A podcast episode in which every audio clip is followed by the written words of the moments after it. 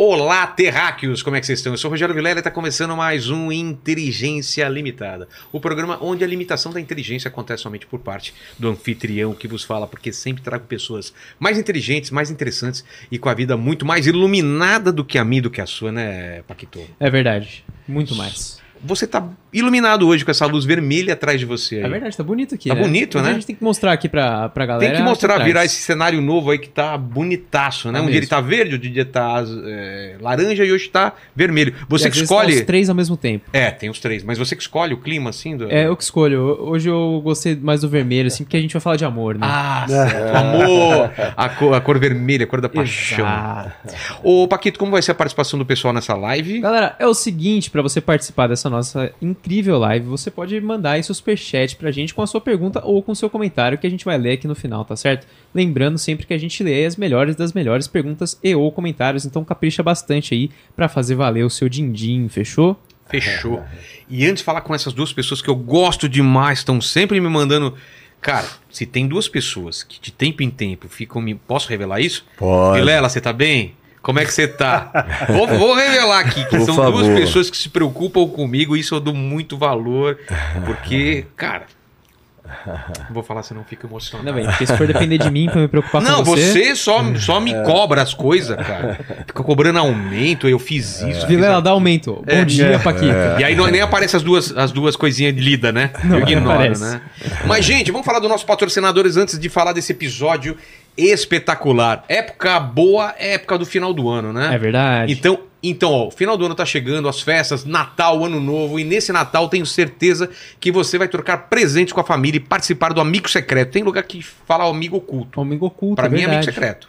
Também tem o Rio, acho que é amigo amigo, da onça. Amigo da onça é aqueles caras que te dão cueca, né? Mas no caso da Insider, a gente vai Ah, ver aí. Se der com aquela é? insider, eu gosto. Pô, tá? aí não é sim, amigo da né? onça, não. Então a galera vai trocar presentes com a família e participar do Amigo Secreto com os amigos ou com os colegas da firma. Aqui nessa firma a gente não tem amigos, né? Só Tem colegas. co- Só colegas. E a nossa sugestão para presente esse ano com certeza é Insider. A gente sabe que na hora de presentear, algumas pessoas não gostam muito do presente que escolhemos. Vocês estão ligados, né? Porém, com a Insider isso não vai acontecer. Qualquer pessoa vai amar receber, porque quem não quer a famosa tech t-shirt, não é mesmo? E que e ainda, ó, e ainda o melhor é que ela dura pra caramba. É então, verdade. nos próximos Amigos Secretos, a galera vai receber outro presente e falar: ó, aquela camisa ainda tá Ainda tá lá, tá Exatamente. durando. Vai durar muito e a pessoa vai usar o seu presente toda hora. Nossa dica de presente é o kit da Tech T-Shirts, pois é possível escolher diferentes tamanhos e cores. Então dá pra pegar o carrinho certo pra cada pessoa que você quer presentear e ainda economizar com o nosso cupom Inteligência 12. O que, que é o que os caras estão sugerindo que eu achei demais aí?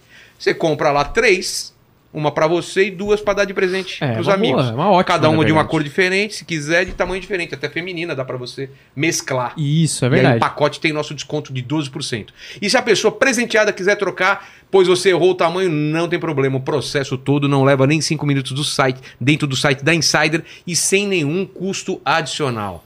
E se estamos falando de presente, olha só, tem presente para os nossos convidados aí também. Pô, Exatamente. tem quatro, quer dizer que é para eles darem presente Isso, pra... tem presente pros convidados e tem presente pros amigos dos convidados. Pô, que Ai, legal. Ó, o cara tá comemorando lá. que Ele é, ele é amigo aí, ó. Dois que pra legal, você. obrigado. Um é pra você, Marco, outro, outro pra você, Caio. E o resto, e o outro pacote vocês distribuem. Tá. então presentem alguém e depois me fala se os caras gostaram ou não. Então é isso daí. Hoje é em dobro. Link, link na descrição e QR Code na tela, não é, Paquito? Isso aí, você clicando no link na descrição ou no QR Code da tela, além de ajudar muito a gente aqui, porque a Insider vai ver que os terráqueos estão comprando lá com eles, É, você ainda vai ter continua. automaticamente aí nosso desconto de 12%, tá certo? Tá então você certo. não precisa nem decorar o cupom, que você clicando aí no link ou escaneando o QR Code, ele já vai automaticamente pro seu carrinho. Fechou, fechou. Então, você que tá em casa agora, preste atenção, porque tem duas mentes brilhantes aqui que eu quero. Eu tô muito curioso de saber essa intersecção aí desses assuntos aí, hein? Falar do espiritual, falar da mente, falar. Falar de amor, falar de paixão e falar de gostar. Esse título aí que vocês sugeriram, Amar não é gostar, eu fiquei muito é, curioso para saber como a gente vai abordar isso. Primeiro, Marcos, o, o, o Lacerda, aqui ó, essa tua câmera se apresenta, dê suas credenciais para estar aqui. Tá. Eu sou Marcos Lacerda, eu não merecia estar aqui ao lado de Caio Fábio. Para! Não merecia. Eu sou muito pouco para estar aqui. Mas já que estou, eu sou Marcos Lacerda, psicólogo do canal Nós da Questão no YouTube. E Vilela me chamou porque ele quer que eu assista Caio Fábio falando. Não, não, ele não. é brilhante. Não, não. Você que está nos assistindo, fique. Só por ele vale a pena. Fique. Eu tô aqui do lado dele, tô encantado. E agora, Meu Caio, tua querido. câmera é essa daqui. Tá. Eu sou Caio Fábio e simplesmente estou aqui por alegria absoluta, pelo prazer, pela sedução fraterna que o, Val- o Vilela causou em mim desde a primeira vez que eu vim. De modo que meu coração sempre se internece. Eu venho com muito amor e alegria e recomendo para todo mundo e digo que é a melhor alternativa de podcast que alguém pode ter nesse país que está na Terra.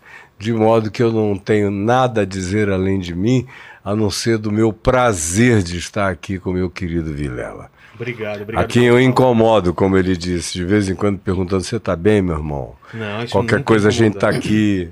E vamos jantar essa semana aí. Vamos, vamos sim. consegue. E então, e esse tema, hein? Fala sobre amor. Amar não é gostar, essa frase é dele. Essa frase é de Caio. Começa, Caio, você. Fala sobre amar não é gostar. Por que amar não é gostar? Por causa do que eu aprendi no Evangelho. Porque Jesus foi que nos ensinou com explicitude que amar não tem nada a ver necessariamente com gostar. Às vezes a gente ama gostando. E muitas outras vezes a gente ama sem gostar. Porque quando ele disse: Amai os vossos inimigos e orai pelos que vos perseguem, ele não estava fazendo uma proposta masoquista para ninguém dizer: ai meu Deus, eu adoro ser torturado, maltratado, é, levar um cacete numa face, virar outra. Que o cara me demande a capa, me demande a túnica, me obrigue a andar com ele mais de uma milha aí, duas, três, quatro. Não, ninguém saudável aprecia essa coisa.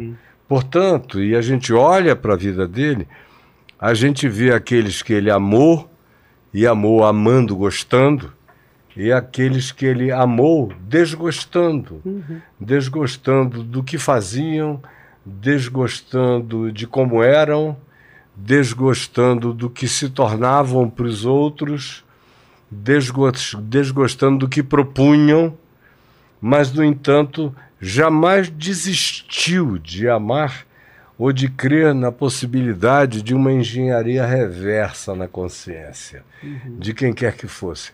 Até mesmo quem veio atraí-lo, sem nenhuma hipocrisia, quando o cara chegou, ele disse: Amigo, aqui vieste.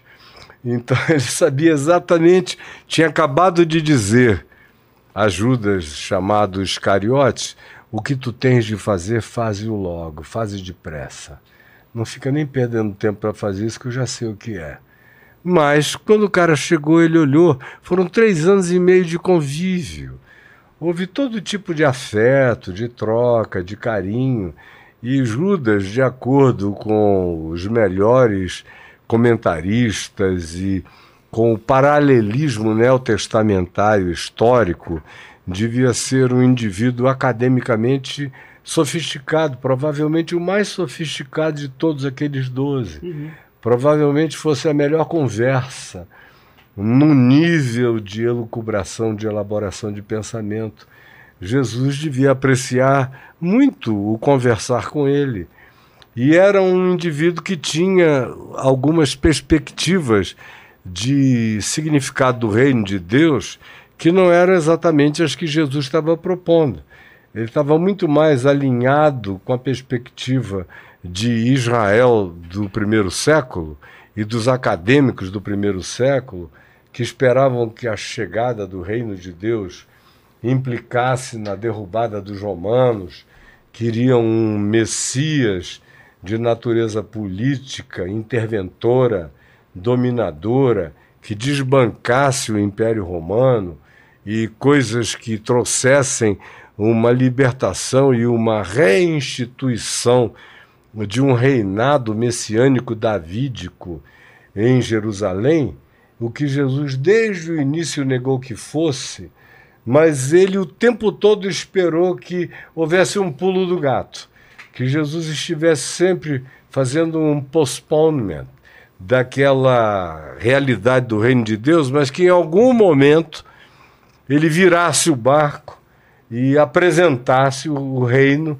nas perspectivas que os zelotes queriam, que quase todos os grupos de Israel desejavam, incluindo os fariseus e os saduceus e qualquer outro indivíduo, como os próprios apóstolos de Jesus tiveram e nutriram essa expectativa o tempo todo. E Jesus dizia a eles que não seria assim, mas eles não criam de modo algum que Jesus estivesse dizendo o que Jesus estava explicitamente dizendo. E o tempo todo eles perguntavam: escuta, vai chegar a hora em que tu vais restaurar o reino em Israel? E Jesus dizia: olha, o reino de Deus não vem com visível aparência. O reino de Deus está dentro de vocês e repetia e repetia e recorria, e era algo cuja recorrência você encontra em diversas ocasiões na leitura dos evangelhos. Mas o evangelho, os evangelhos, os quatro evangelhos que a gente tem, que estão no texto do Novo Testamento, diziam os seus olhos estavam como que impedidos de ver, os seus corações estavam bloqueados para entender havia uma, uma blindagem cognitiva na mente deles para isso. Então, Judas foi um desses caras, talvez o mais afoito deles todos, em relação a dizer: eu vou forçar a barra, eu vou criar uma circunstância da qual ele não vai poder fugir. Tanto é que naquela última hora, quando Judas vem com a assistência dos capitães do templo e com uma guarda romana para prender Jesus na saída do Getsemane, e que Pedro pega uma adaga, eles tinham ali uma ou duas adagas que eles usavam para cortar madeira, fazer fogo, porque foram três anos e meio de acampamento, andando, nem sempre estavam na casa de alguém com tudo arrumado, na maioria das vezes estavam acampando ao ar livre. Então, ele puxa da adaga e corta a orelha de Malco, o servo do sumo sacerdote, Caifás, e Jesus diz: Que é isso, Pedro? Aquele que com a espada fere, com a espada será ferido. E cura o servo do sumo sacerdote e acrescenta: Porventura não sabeis que se eu quisesse, eu pediria ao meu pai e ele enviaria doze, não doze apóstolos, não doze furrecas, como vocês aqui com adaguinhas e com esses ódiozinhos pequenos, mas doze legiões de anjos, aludindo às legiões romanas presentes, doze legiões de anjos. Então não é esse o caso, mas até a última hora foi assim. E a grande frustração que tomou conta de todos, daí também a negação de Pedro, não só a traição de Judas, é porque até os estertores do processo eles esperavam que Jesus fosse virar a mesa e trazer o que eles aguardavam. É, e é interessante isso que Caio coloca, porque quando ele fala, quando você fala da questão de que o reino de Deus está dentro, eu não posso não pensar que amar é esvaziar-se. É. Eu preciso me esvaziar para amar. E talvez por isso as pessoas consigam amar tão pouco hoje, porque está muito preso ao narcisismo. É. As pessoas estão sempre procurando. É, Sócrates falava no átopos. Topos é lugar e a é a negação. Então é algo que está fora do lugar. Então, amar alguém é amar alguma coisa que está fora de mim, uhum. que é diferente de mim, que não faz parte de mim. Uhum. E hoje em dia a gente vive uma cultura do igual. Tudo tem que ser igual, tudo tem que ser padronizado, tudo tem que ser. As pessoas passaram a ser consumidas. Na melhor das hipóteses. Fala, falando das hipóteses, do igual é. assim, me mostra um modelo e eu tenho que gostar eu, desse modelo. E eu tenho que gostar desse modelo. De mulher, de produto. Preferencialmente tem que tudo. ser uma projeção uma minha. projeção minha, isso, é. exatamente. Ah, tá. Tem eu que tenho que aceitar que aquilo eu tomei a decisão, mas na verdade é uma coisa que é imposta, é isso? Eu olho para você e eu procuro o amor me vendo em você. Você tem que atender a mim. O meu narcisismo. Eu tenho que me esvaziar de Eu mim. tenho que. A minha única função é, é- é preencher o- a, a- imagem que você. Que eu tenho de mim. Ah, de você. É. É, de mim. A outra pessoa praticamente não existe, não nesse existe, processo. exatamente. E aí não se ama. Porque é preciso haver um esvaziamento. Isso. É, eu preciso me esvaziar de mim para poder amar o outro. É por isso que a depressão é o mal do século, porque as pessoas estão afogadas nelas mesmas. E há um tédio tão grande porque o mundo vira eu, tudo vira eu e tudo fica sem graça. Para E se eu me bastasse, eu não precisava de você, não é? É. Então, E não basta, né? não, Não, basta. não e aí a basta. gente adoece. Então, amar é um esvaziar-se de si mesmo e um suportar a diferença. E tem tudo a ver com o que Jesus disse. Que se alguém quer vir após mim, a si mesmo se esvazie, se Uhum. negue, tome a sua cruz e siga-me. Quem quiser ganhar a sua vida nesse mundo, perdê-la-á. Mas aquele que abre mão dela, achá-la-á. Definitivamente. Isso é algo O que, que é abrir mão da própria difícil. vida? Não é tá tirar a vida. ele tá- é- Não, ele está falando desse self ilusório, construído a partir dos nossos caprichos, Valores. projeções, narcisismos. Eu posso dar um exemplo? Um exemplo usando. que eu não vou cometer nenhuma indiscrição, porque Caio fez isso, disso algo público. Mas eu aprendi muito sobre amor com ele numa cena que a mim é muito bonita. Quando ele diz o seguinte: é, que certo dia. Isso, isso é um exemplo de esvaziar-se de si, isso é um exemplo de amor.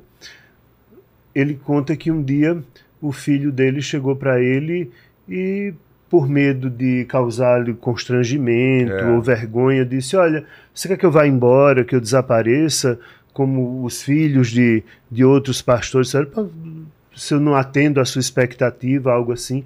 Ele olhou e É Porque ele disse: me confessou É. que era homoafetivo, é, gay. e, e aí Caio olha para ele e diz: Você tá, tá louco? Você é meu filho, eu quero você do meu lado. Quer dizer, isso é um esvaziamento de si. É. Compreende?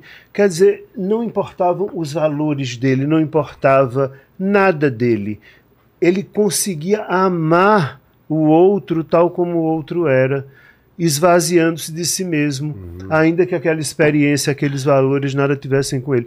Isso, para mim, é uma demonstração de amor que me toca tanto quando eu me lembro Que que, você bom, fez isso. que lindo. Mas lindo foi o que você fez.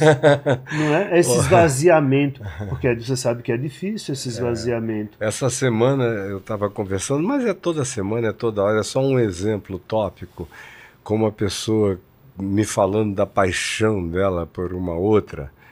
E eu já vinha dizendo a ela: essa paixão é por você mesmo, essa pessoa eventualmente nem existe.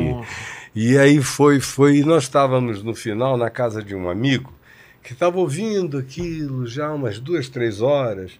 Ele é um empresário bem objetivo. No final de tudo, ele virou pro cara e falou assim: essa, essa mulher é você, cara. Você não entendeu aí? que essa mulher é você? Porque é, a gente está tão preso no nosso narcisismo que a gente cola no outro.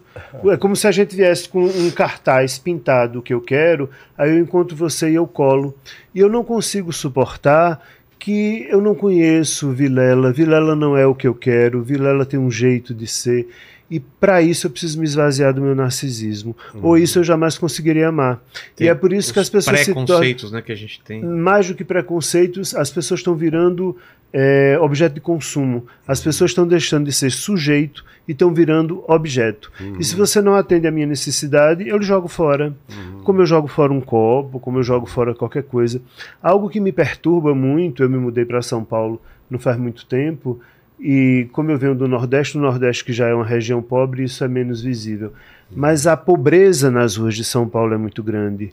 E a invisibilização do outro. As pessoas passam por pessoas na rua, essas pessoas não têm água. Não tem água. Isso, essa, invi- essa invisibilização é uma coisa que eu acho muito marcante e muito forte. Porque as pessoas não conseguem se despir delas. Então eu sempre que posso, que tenho tempo, paro, converso, compro água para as pessoas. Porque esse ser humano existe. Eu não preciso estar. Agora, se for um rico, aí o outro para, conversa, porque o outro tem que ser espelho meu, o outro tem que ser o que eu quero, o outro tem que atingir. Não, amar é esvaziar-se de si mesmo. Na hora que eu me esvazio de mim, eu consigo me preencher do outro. É, o- e não há salvação O se não for assim. potencial do amor surge quando você, por deliberação de consciência, começa a se esvaziar de você mesmo. Não é, Aí- a esvaziar não é se anular também. Não, não, tem Qual nada a ver com a Anu- o que é- anulação. O que, que é se anular? Só para entender a diferença. Tem a, se você quiser falar, depois eu falo. Pode falar. Anular-se é negar os seus valores, os seus princípios, Ah, tá. quem você, não é. deixa de. Você não, mas você consegue. Porque tem gente também que se, se, Não, se aí- nega e, é. e- e vira outra pessoa Aí também. é não tem? um adoecimento, É é, uma patologização absolutamente a ser evitada. E esvaziar-se é simplesmente dizer: esse que eu sou não é esse outro que está aí na minha frente. E eu posso gostar dele do jeito que ele é.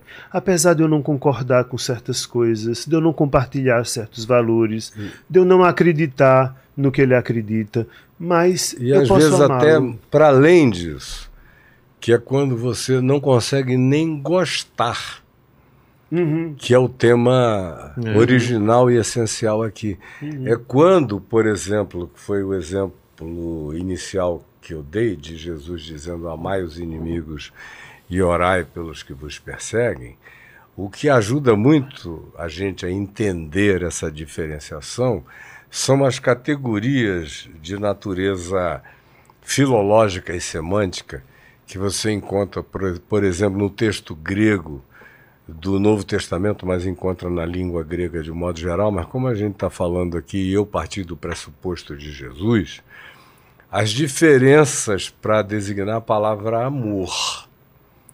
Então, quando Jesus disse amai os vossos inimigos e orai pelos que vos perseguem, ele está falando de um tipo de amor, amor ágape, o agapau, que é um amor sublime, que transcende ao imediato. Mas para você atingir isso, implica nesse esvaziamento de dizer, não de morte da tua significação identitária, mas de dizer, sendo eu quem sou, cresci o bastante para abrir mão de mim como capricho ou como projeção de um self artificial e enxergar esse outro com as limitações que ele tem. E aí eu o amo com esse amor agapau. Não concordo com um monte de coisas. Não tenho que acolher imposições enlouquecidas, nem demandas patologizadas de nenhuma natureza, ou posso chegar no nível de tamanha consciência de quem eu sou em relação à situação e à necessidade do outro, em que eu vou fazendo concessões medidas o suficiente para não cair em estado de dissolvência pessoal e interior, perdendo a minha identidade, o meu âmago, minha essência, meu carnegão existencial, mas tendo segurança o bastante para e aí tem que ter segurança o bastante de ser quem você é, para ter esse amor. E dizer não, eu vou andar como Jesus disse, dá outra face, porque eu posso fazer isso. Eu tenho força interior para lidar com essa contradição. Eu posso dar a minha túnica, eu posso entregar a minha capa, eu posso andar uma milha, duas milhas, três milhas, mas ele não manda andar para sempre. Chega uma hora que a gente, por respeito e não dissolvência do significado identitário de quem nós somos, nós dizemos aqui para. Mas não é porque eu digo aqui para que o outro inexistirá para mim dali para frente. Ele continuar, continuará sendo, continuará a existir, mas eu não vou alimentar a patologia dele com o meu suposto amor agapau. É fácil quando Jesus, por exemplo, diz que certos tipos de amor, ele disse, até qualquer um, os pagãos e os gentios, qualquer um alienado pratica esse tipo de amor, que é o quê? Quando você faz para mim o que eu gosto que você faça e eu retribuo. É. Só um doente não gosta de receber aquilo que gosta de receber. E que, nessa mesma perspectiva, dá a outro aquilo que ele próprio também gosta de receber. Isso aí está na natureza da saúde mínima dos seres humanos, que é o amor fraterno, o amor filéu no grego. Aí você tem aquela outra forma de amor, que é o amor storge, que é o amor de família. Tá. É o amor de sangue, de DNA, que você frequentemente diz: Meu Deus, eu pari, eu gerei, é, antitético em relação a mim, mas você tem aquele vínculo profundo que diz: não, eu sei que eu vou andar várias milhas na perspectiva de ver se eu ajudo. E mesmo quando eu sei que já não estou ajudando, eu continuo não acariciando, adulando, mimando ou estendendo caprichos que só pioram o outro mas tenho a capacidade de, em sendo fiel, todavia, não ser fiel para com a doença do outro, não cair num estado de codependência da doença dele que pode me adoecer.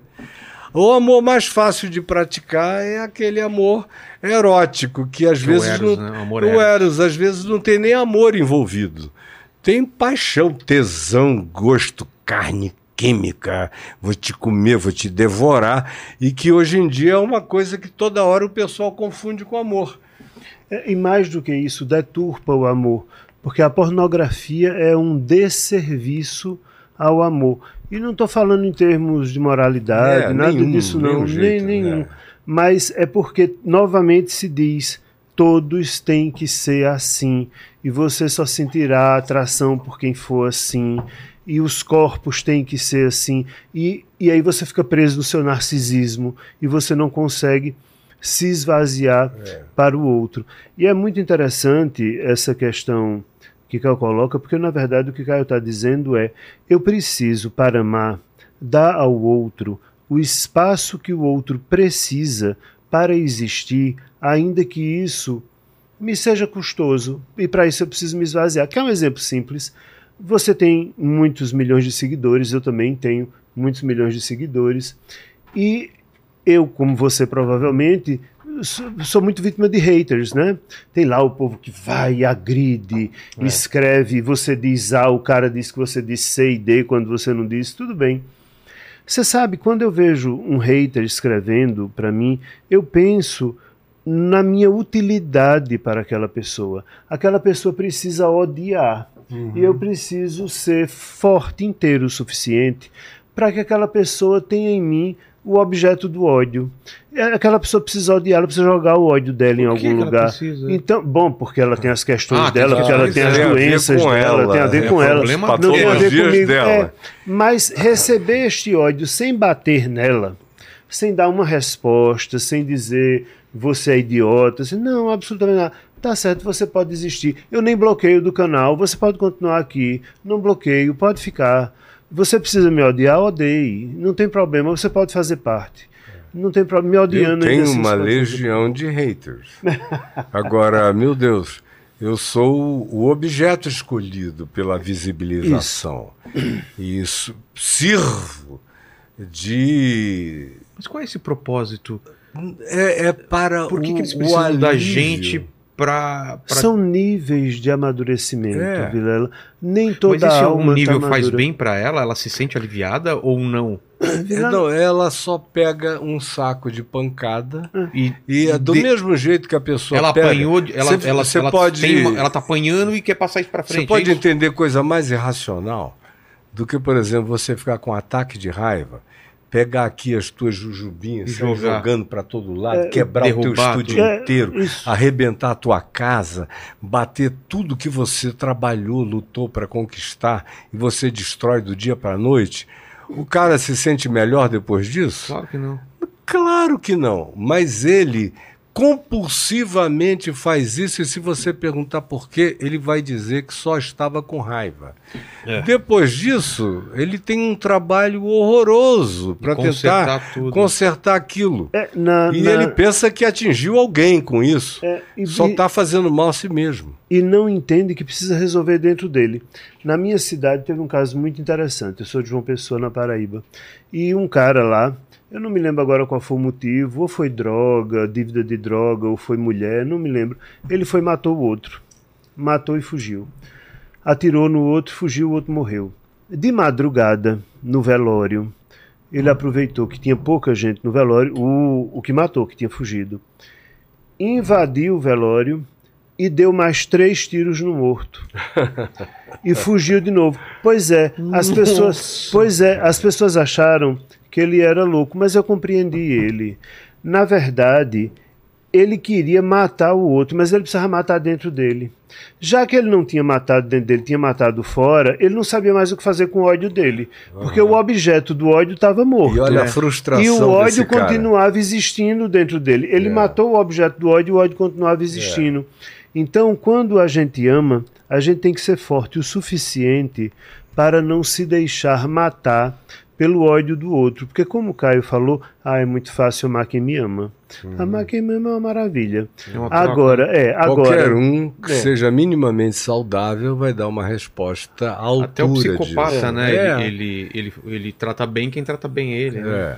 É. Isso. Então, pegando o exemplo que eu dei dos haters, amar um hater é isso, é dizer, tá bem, fale mal de mim, não tem problema, eu existo, eu, eu, eu suporto. E eu sempre pego os haters e tem gente que me pergunta por que, que você não bloqueia? Eu não bloqueio ninguém. Eu também não.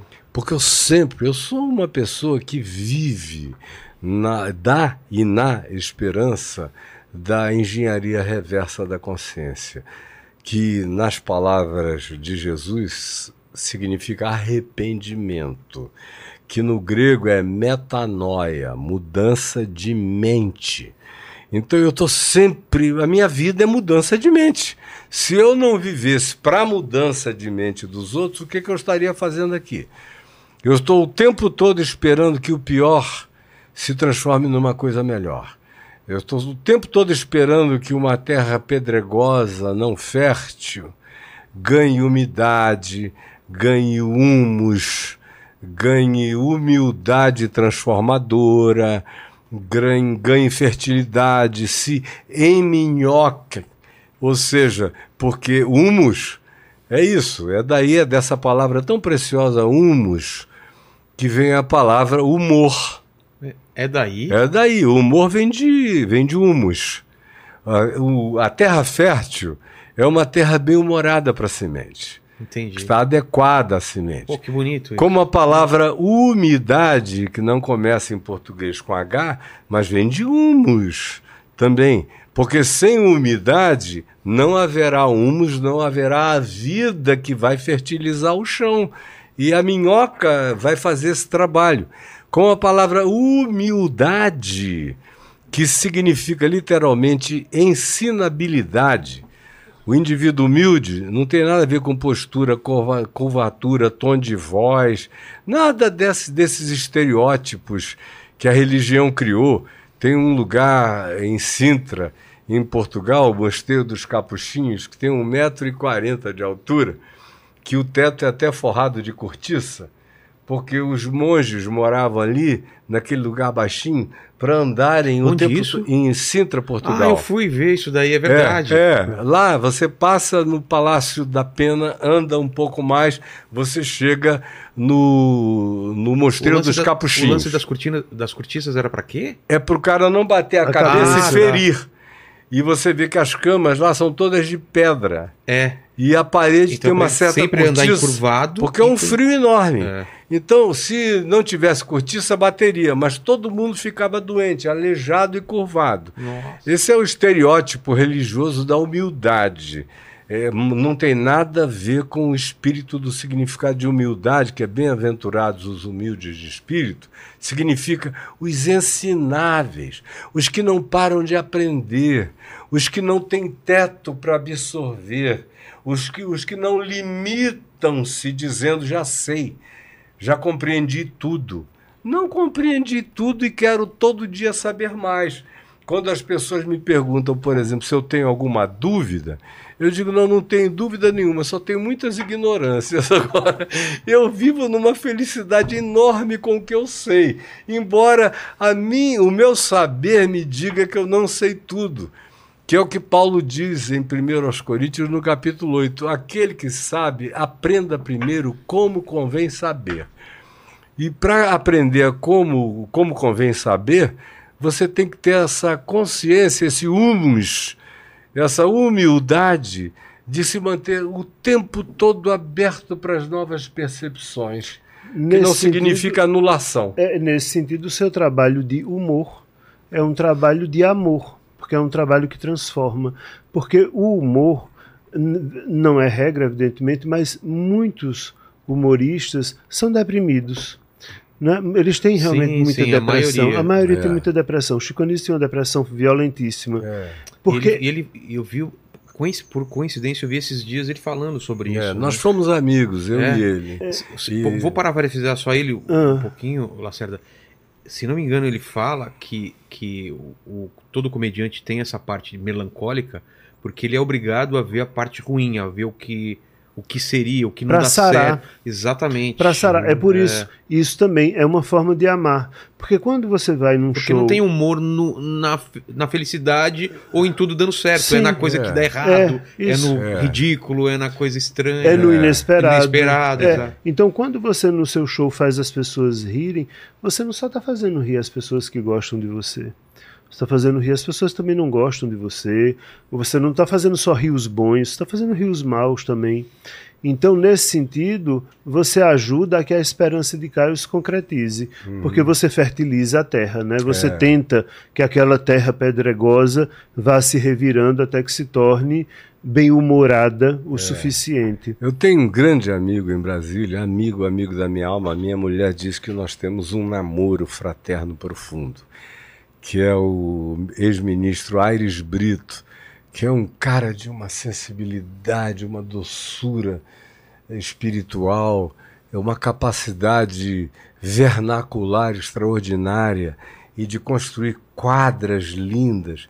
Então, com uma regularidade enorme, que eu não vou dizer que é diária, às vezes é até diária, ele me manda uma quadrinha e eu respondo imediatamente uma outra quadrinha na temática que ele propôs, como ontem aconteceu, como hoje de madrugada aconteceu. E o que acontece é justamente isso. É, hoje de manhã eu encontrei de uma quadra dele sobre a dureza do chão. E, e como a natureza, às vezes, dá às pessoas uma certa pedregosidade uhum. interior. E aí eu respondi, é, dizendo que a natureza não é propriamente a natureza que dá uma pedregosidade interior, mas as pessoas acabam desenvolvendo a pedregosidade pela falta de humor no trato com o chão existencial das suas vidas. Porque isso tem tudo a ver com aquela parábola que Jesus contou do semeador que saiu a semear. Semear a boa palavra, semear o bom espírito, semear o amor, semear a graça, a bondade, a verdade, a justiça. E aí tem aqueles que recebem isso e colocam à margem do caminho, segundo a, a imagem que Jesus criou. Outros, aquilo cai aparentemente numa terra boa, mas dentro quando começa a querer criar raízes, encontra a pedregosidade no subsolo. Tem uma fachada de acolhimento, mas um impedimento básico um pouquinho mais abaixo para acolher de fato o que pode fazer bem e desabrochar, eclodir em fruto, em vida. Outros tentam fazer uma conciliação, dizem, ah, eu quero isto, mas o resto todo. Aí ele disse que esses são aqueles que querem que a boa semente da vida cresça em concomitância com os espinhos da existência. É um cara que deseja que o melhor da vida conviva com o pior da existência e não limpa o ser, não privilegia o ser para esse acolhimento. Se você não tiver essa decisão de olhar para a vida como um semeador do próprio coração, do próprio chão da sua existência, se você se entregar à natureza, a natureza não vai fazer isso por você. Essa é uma hora de soberania profunda e absoluta, por isso o amor é uma decisão, é uma escolha. O verdadeiro amor é uma escolha todo dia. Eu posso sentir um tesão doido que tem a ver com química, que tem a ver com qualquer outra coisa. Agora, quando eu começo a entrar no que seja de amor de fato, eu começo a entrar na dimensão das minhas melhores escolhas, seja de renúncia, seja de esvaziamento, o que implica também em ceder algumas vezes, ver até onde se pode ceder sem que a gente adoeça na sessão uhum. das coisas. É tudo uma questão de uma palavra que hoje em dia está totalmente fora do dicionário, que tem a ver com sabedoria de ser, de existir e de ponderação, de ver até onde eu vou sem que isso se transforme num suicídio, porque essa negação, como você mesmo já perguntou e já falou aqui, não tem a ver com nenhum tipo de suicídio existencial. Ao contrário, o paradoxo disso é que quanto mais eu pratico amor, por mais que seja um esvaziamento, mais eu cresço, me fortaleço, mais eu ganho mais identidade, forte mais forte eu fico. É. O pessoal tem medo de que isso signifique enfraquecimento. Não. Você sai poderosamente fortalecido para a vida. Porque eu acho que a melhor imagem para isso é de alguém com uma vela na mão, uma vela acesa na mão, que encontra alguém que está com a vela apagada. E aí você acende a vela do outro. Nem você ficou com menos fogo, você não ficou com menos você não, nada. Você não, e, e ficou, você não tirou de você alguma você coisa não tirou, não, não, E mais criou mais luz ao é. seu redor. E quantas velas mais você for acendendo, nada da sua chama se perde. Essa imagem Mas, é linda. É, não é? é bonito. Mas a, a luz é. no entorno vai aumentando. E eu, eu realmente. fiz um casamento, desculpa eu interromper, eu estou falando demais. Eu fiz um casamento algum tempo atrás e, e eu cheguei para fazer o casamento para aquela multidão.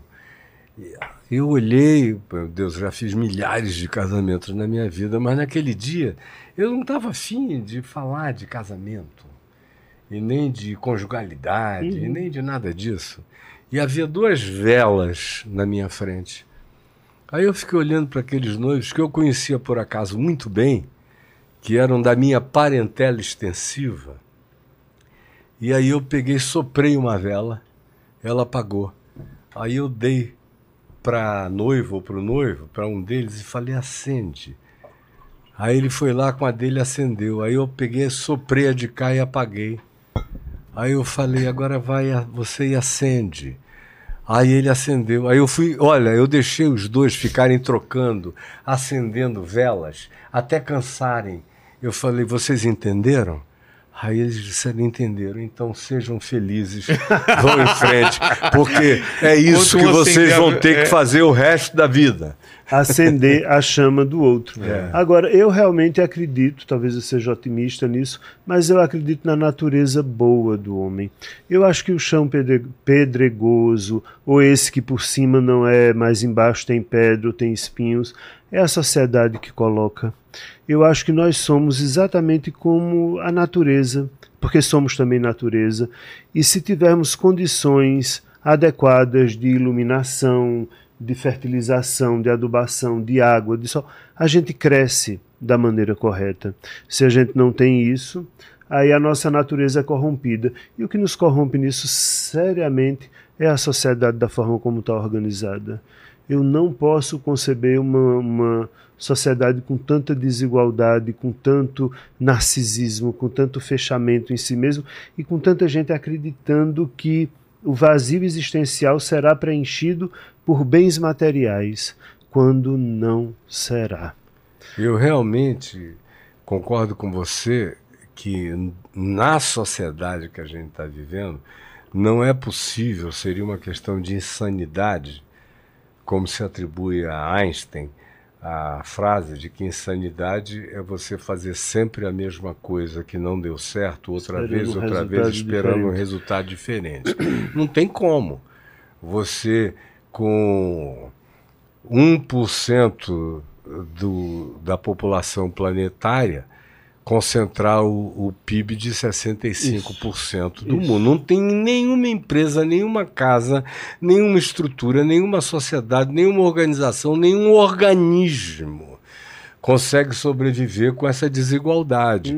Ou com 2.300 indivíduos tendo o equivalente a 65% do resto da população do mundo. Isso aí já nasceu fadado à catástrofe, à hecatombe apocalíptica. E o nosso apocalipse não vem dos céus, vem de nós mesmos o dia inteiro praticando isso cada vez mais alucinadamente. E aí eu acho que nesse aspecto a gente chegou numa dimensão no planeta, os terráqueos chegaram É. nessa dimensão, num volume do século XX para cá, que eventualmente a gente não tem parâmetros anteriores para servirem de medição com aquilo que nós conseguimos avolumar de discrepância tão horrorosa, com consequências tão monstrificantes como a gente tem, porque nós estamos produzindo monstros e monstros e monstros e monstros. Agora, existe também um aspecto e aí é que, independentemente da sociedade, da monstrificação e de tudo, eu particularmente, como pastor de gente olhando ali, você é pastor de almas, como um atendedor de almas, como um psicólogo e tudo, nós dois lidamos com isso a vida inteira. Eu já vi gente que foi cercada de tudo que podia ser bom sem exagero. Na medida boa Sim. na medida saudável do bem, sem nenhum capricho, afago desmedido ou coisa alguma.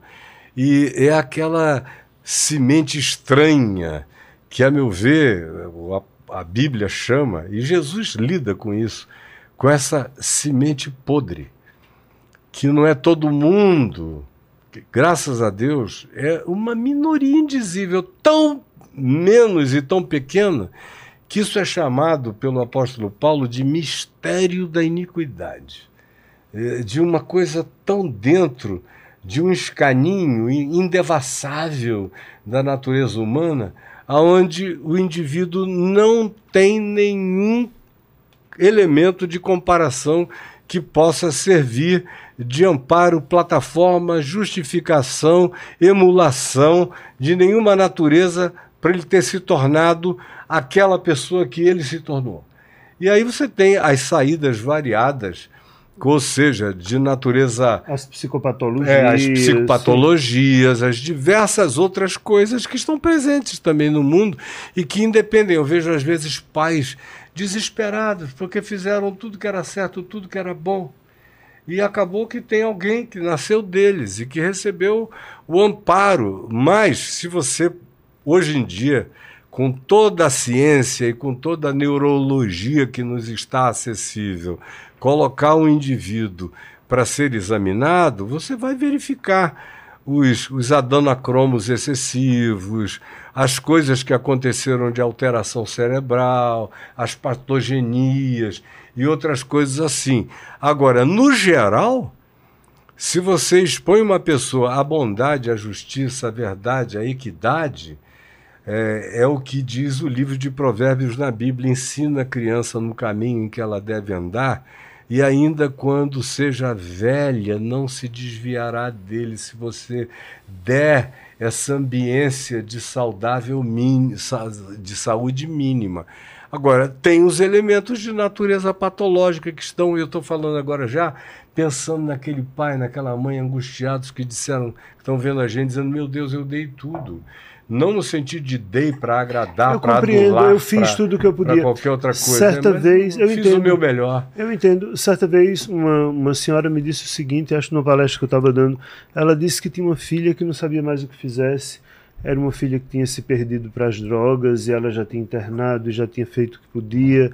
E ela estava muito irritada com isso porque ela já não suportava mais aquilo. Eu disse a ela: a senhora fez tudo, tudo, tudo que podia. Ela disse: fiz. Eu disse: então agora só resta a senhora amar sua filha. É. Ame. E Não, descansar. não é? Ame. Fantástico. É. Ame. Se Uma palavra fez que eu uso muito fez, nessa ame. hora é descanse, então. É, ame. Porque tem muita gente que passa a viver num, num alto tormento horroroso. Onde foi que eu Pro resto da errei? A vida, culpa é pra onde minha. que eu vejo, a culpa é Não, minha e não, tal, não, tal. não, Não, não. descansa então. Você fez tudo.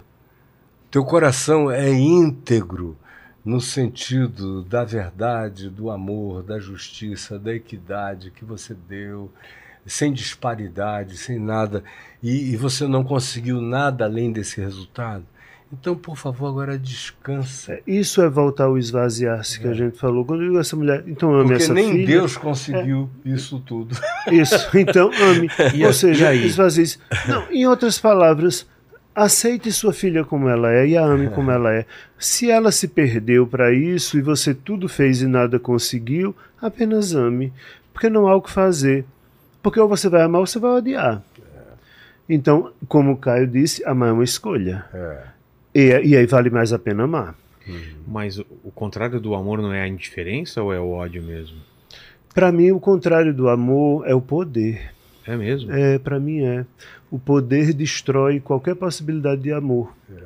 E sobretudo porque na hora que eu acho que posso, que tenho poder, eu submeto o outro, eu subjugo o manipulo. outro, eu manipulo, eu tiro a alteridade É. do outro. O contrário do amor é poder. E não há Porque nada pior do que o- poder. O poder, olha só que poder- coisa, que frase mais linda. Desculpem, eu sou um cara é, do evangelho. Tudo que eu falo está impregnado disso. Certo, tudo certíssimo. Então, uma frase de Paulo em Filipenses, no capítulo 2, sobre Jesus, que diz o seguinte: sendo Deus, olha como é, coincidência absoluta com o que ele está dizendo, sendo Deus, não julgou como usurpação o ser igual a Deus. Antes a si mesmo se esvaziou. Assumindo a forma de servo, foi reconhecido como figura humana e amou até a morte, foi obediente até a morte, amou até a morte, morte de cruz. Para mim isso assim é uma equação igual é igual a mc ao quadrado Uhum, do que a gente está conversando aqui, uhum. que é, é você abrir mão desse poder de manipular, de intervir, de se meter. Minha mulher é uma pessoa extraordinária quando, desde o início, desde que a gente se conheceu, ela dizia para mim o tempo todo: eu tinha, teria poder de me meter nisso, mas eu tenho pavor de intervir no que seja o arbítrio, a escolha e a lucidez de quem quer que seja, por uma capacidade manipuladora que eu teria para desviar o olhar dessa pessoa, eu prefiro assisti-la nos equívocos dela para ir ajudando-a no processo a enxergar por si mesma, do que fazer uma intervenção que supostamente seria uma intervenção de amor, mas que é apenas um retardamento de maturidade na vida daquela pessoa para sempre, o que é difícil praticar com filhos. É difícil praticar com filhos, mas seria uma intervenção muitas vezes que parece amorosa, mas é egoísta. É. No fundo é porque eu não quero sofrer isso, eu não quero ver isso. Mas às vezes ajudar o outro é deixar que o outro pague o preço das escolhas que fez e apenas dizer: Eu estou ao seu lado, eu estou aqui, eu não preciso lhe tirar dessa situação, você passará por ela, mas não passará só. Eu estarei do seu lado. Perguntando, você está bem? É quase É. o que você começou dizendo no início do programa. É. Né? Cada um carregará a sua cruz. É, é a parábola do filho pródigo, aqueles dois irmãos lá com Uhum, Jesus. Exatamente isso. Que chega o pai no primeiro século, aí chega o filho mais novo, que na- no primeiro século tinha direito não a tudo de uma herança, não era dividida meio a meio, eram dois filhos. Primogênito. O primogênito tinha direito ao dobro. Certo. Aí o mais novo dos filhos procurou o pai e disse: Pai, dá-me a parte dos bens que me cabe. Era tipo assim: você está demorando demais a morrer, eu não estou com tempo para adiantamento da esperar. herança. Por favor. Aí de o texto lá de Jesus, que em aramaico tem rima, prosa, É? poesia em aramaico, no grego não. Mas o Joaquim Jeremias foi um grande especialista do grego para o aramaico, fez a tradução de todas as parábolas de Jesus no aramaico, elas ficaram com rima. Por isso eram inesquecíveis, eram quase como repentes nordestinos. Uma literatura de cordel. Sim. O cara guardava para o resto da vida. Por isso os textos só foram escritos bem depois. Jesus nunca disse escrevam o que eu estou dizendo. Não, o pessoal ficava inesquecível. Dá-me a parte dos bens que me cabe. Aí o texto diz: então o pai lhes repartiu os haveres. Ou seja, não, tirou, não tirou apenas a parte do que estava pedindo, ele pegou e resolveu logo o assunto. Morreu, de acordo com o pedido do mais novo, para os dois e deu a herança dos dois, nas medidas dos dois. E o mais novo foi embora. E o pai amou, mas deixou ir. O cara foi, torrou a grana toda da família que cabia ele lá numa terra distante, se entregou a todo tipo de dissolução, acabou numa pocilga, sem nada, querendo se fartar dos babugens, das alfarrobas que os porcos comiam até o dia. É isso que os pais não entendem. Até o dia e o texto grego é muito lindo, diz que até o dia em que ele caiu em si. O cara voltou a si. É essa engenharia reversa, Sim. essa metanoia. Ele voltou a si. Voltou assim. E, e tem o texto grego, inclusive, diz eureka, quando ele diz assim: Já sei o que farei. Caiu em si e disse: Quantos trabalhadores do meu pai têm pão com fartura e eu aqui morro de fome? Já sei o que farei, voltarei para a casa do meu pai e lhe direi: Pai, pequei contra os céus e diante de ti já não sou digno de ser chamado teu filho, recebe-me ao menos como um dos teus trabalhadores. Aí ele vem andando todo andrajoso de longe. E outra coisa sutil, mas bonita: o pai não saiu da janela. O pai ficou esperando que em algum dia, em algum momento, aquele cara aparecesse na linha do horizonte. Aí diz: o seu pai o viu ainda distante. Não tinha nem chegado perto da casa. E foi ao encontro dele no meio do caminho, o abraçou e o beijou. E o filho começou no discurso planejado: Pai, pequei contra os céus e diante de ti. Aí o pai disse: Tá bom não precisa continuar. E interrompeu o discurso do filho, chamou todo mundo, falou: olha, contratem a melhor banda da cidade, mandou matar um novilho cevado, pegou o anel da família que tinha sido vendido por qualquer coisa, botou no dedo do cara, sandália nos pés e vestes, levou ele para dentro de casa. Aí aconteceu o- a pior de todas as catástrofes. O mais velho, que já tinha tudo, que tinha se tornado rico de todas as riquezas do pai, quando ouviu a música, a festa, todo mundo dançando, se alegrando, uma alegria imensa lá dentro, perguntou aos servos o que está acontecendo aí dentro. Aí o cara disse: é que teu, teu irmão voltou e teu pai o recebeu com alegria. Aí ele entrou em um estado de ódio, falou: não entro aí nem morto, nem morto. Chamou o pai e disse: Eu estou aqui te servi todos esses anos e tu nunca me deste um cabrito para eu me alegrar com os meus amigos.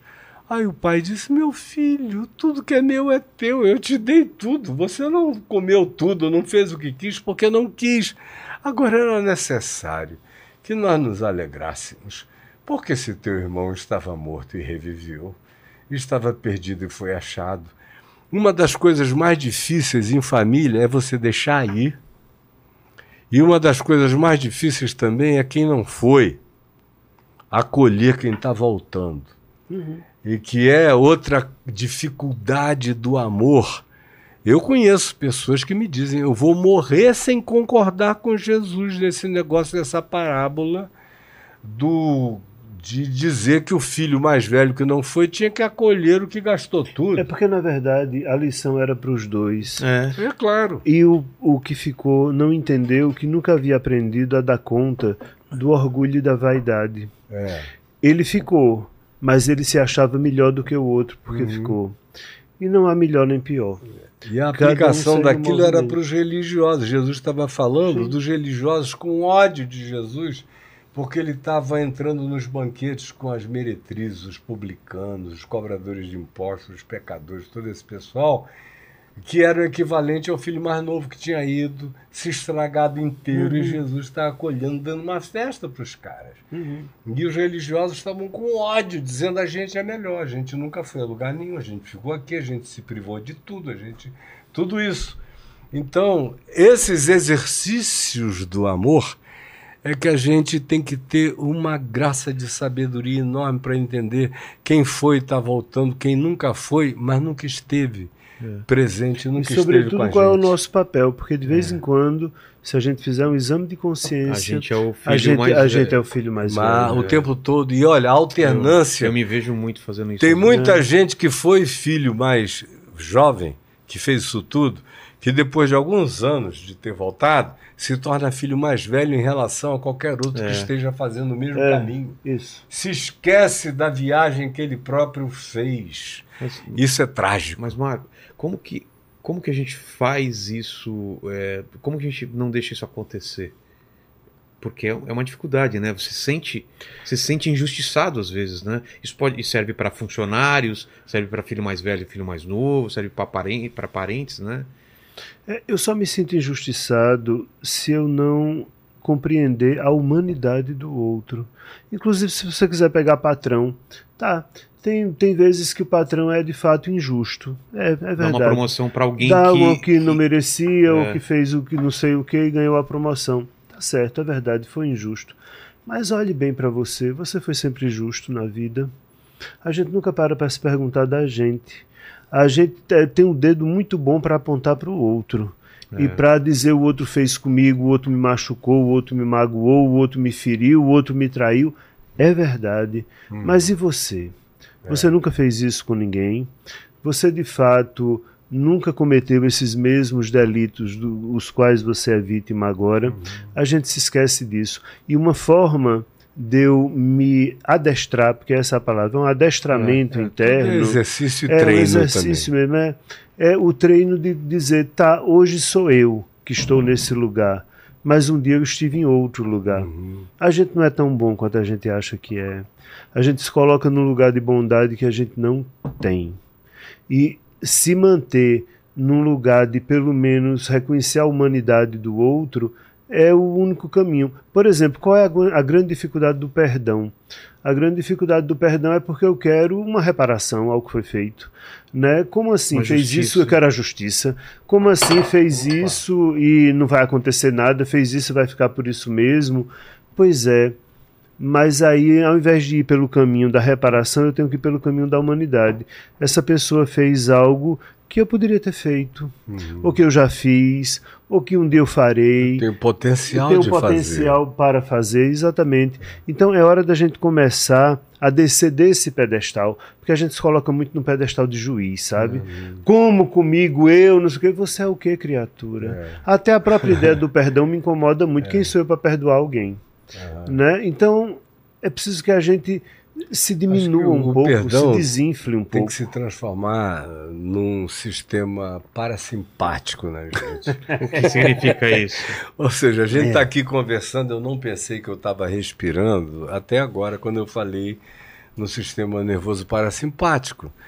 Eu já fiz um monte de coisa usando meu sistema simpático. Botei água, consertei esse copo que caiu, aludi a jujuba quebrada, a um monte de outras coisas. Agora, eu não pensei que eu estava respirando. Aqui tem um processo inteiro orgânico acontecendo, dentro de Acontecendo, mim que eu não sim. planejei, não tive que dar ordem para nada.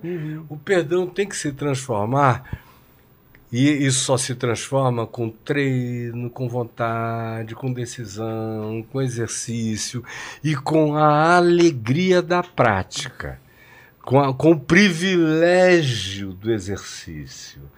né? Quando ele deixa de ser um prêmio, quando ele deixa de ser um troféu, quando ele deixa de ser uma supremacia. A minha bondade, como é, eu sou quando bom. ele deixa de ser Hum. minha virtude. Uhum. E quando ele passa a ser simplesmente algo que está entranhado na minha natureza, como respirar, como digerir, como trabalhar as coisas que eu não preciso dar ordens para que elas aconteçam em mim. Aí você diz: Isso é possível? Se você não começar de algum lugar um dia, nunca será possível. Mas se você iniciar de algum lugar um dia, chega uma hora em que isso vai se transformando numa natureza dentro de você. E aí você não se jacta de estar tá respirando. Ai, meu Deus, eu sou glorioso porque eu estou respirando. Uhum. Que coisa mais extraordinária que eu estou dando ordens para o meu sistema digestivo. Ah, que coisa linda que o meu rim processou os líquidos do meu organismo. Eu estou fazendo esse xixi. Que coisa linda, eu sou maravilhoso, porque eu consigo fazer cocô sete e meia da manhã. Você nem processa, isso já está dentro. Tem que virar orgânico no teu ser. Do contrário, até a melhor de todas as coisas pode te corromper. Mas, falando do patrão, é, eu sempre penso o seguinte: eu fui, eu já assinei mais de 5 mil carteiras de trabalho. Já tive funcionário até não poder mais. E funcionário não é brincadeira. Porque ele nunca olha para o que você está dando para ele, ele está hum. sempre olhando para o lado. É. Para o que, que você está fazendo por um outro. E é um negócio que Jesus, no realismo do Evangelho, bota na cara da gente e esfrega. Como aquela história dos trabalhadores de um grupo que foi contratado às seis horas da manhã. Aí o patrão contratou um salário com ele. Olha, vai para o trabalho que eu vou te dar esse copo aqui. Aí ele volta às 9 horas da manhã, encontra um outro grupo lá na praça desocupado e diz: Poxa vida, vão trabalhar que eu vou te dar esse copo aqui. Aí ele volta ao meio-dia, encontra um outro grupo, aí diz: Vão lá trabalhar que eu vou te dar esse copo aqui. Aí volta às três da tarde encontra um outro grupo desocupado diz: Que é isso? Vão trabalhar, vão trabalhar que eu te dou esse copo aqui. Aí encontra um grupo às 5 da tarde e o prazo iria terminar às 6 de trabalho. Aí ele disse: Vão lá trabalhar e eu vos darei o que for justo. Na parábola de Jesus. Aí quando chegou às 6 da tarde, a hora de pagar o salário de todo mundo, o pessoal que chegou de manhã. Ganhou o copo. Ganhou o copo. Mas antes ele chegou e falou para aquele gerente que iria pagar, ele chegou e falou assim: começa pelos que chegaram por último, às cinco da tarde. Aí e deu ordens de pagamento. Aí esses que chegaram às cinco da tarde, ele tinha dito: dá um copo para eles, só trabalharam uma hora, mas dá um copo. Aí os que estavam lá embaixo dizem: ah, a gente vai ganhar, deixa eu ver. Se quem trabalhou é. uma hora ganhou um copo, a gente que chegou às seis da manhã vai levar cinco copos, seis copos para casa. E cada um foi ganhando das três da tarde um copo e tal. Aí os que chegaram às seis da manhã formaram um sindicato e vieram para ele e disseram: escuta, como é que tu dás um copo para quem trabalhou uma hora e para nós que chegamos às seis da manhã, tu dás também um copo?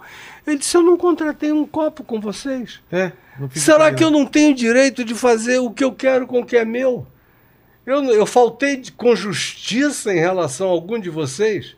O problema, cara, é a comparação. É. Um dos maiores problemas deste mundo, e eu agora a gente começou com patronato, mas serve para qualquer outra dimensão da vida. É, é o que a gente olha para o lado e aí se compara e diz: aí ah, eu trabalhei mais, é o tal do filho pródigo é, com o irmão mais velho, é. é a mesma historinha.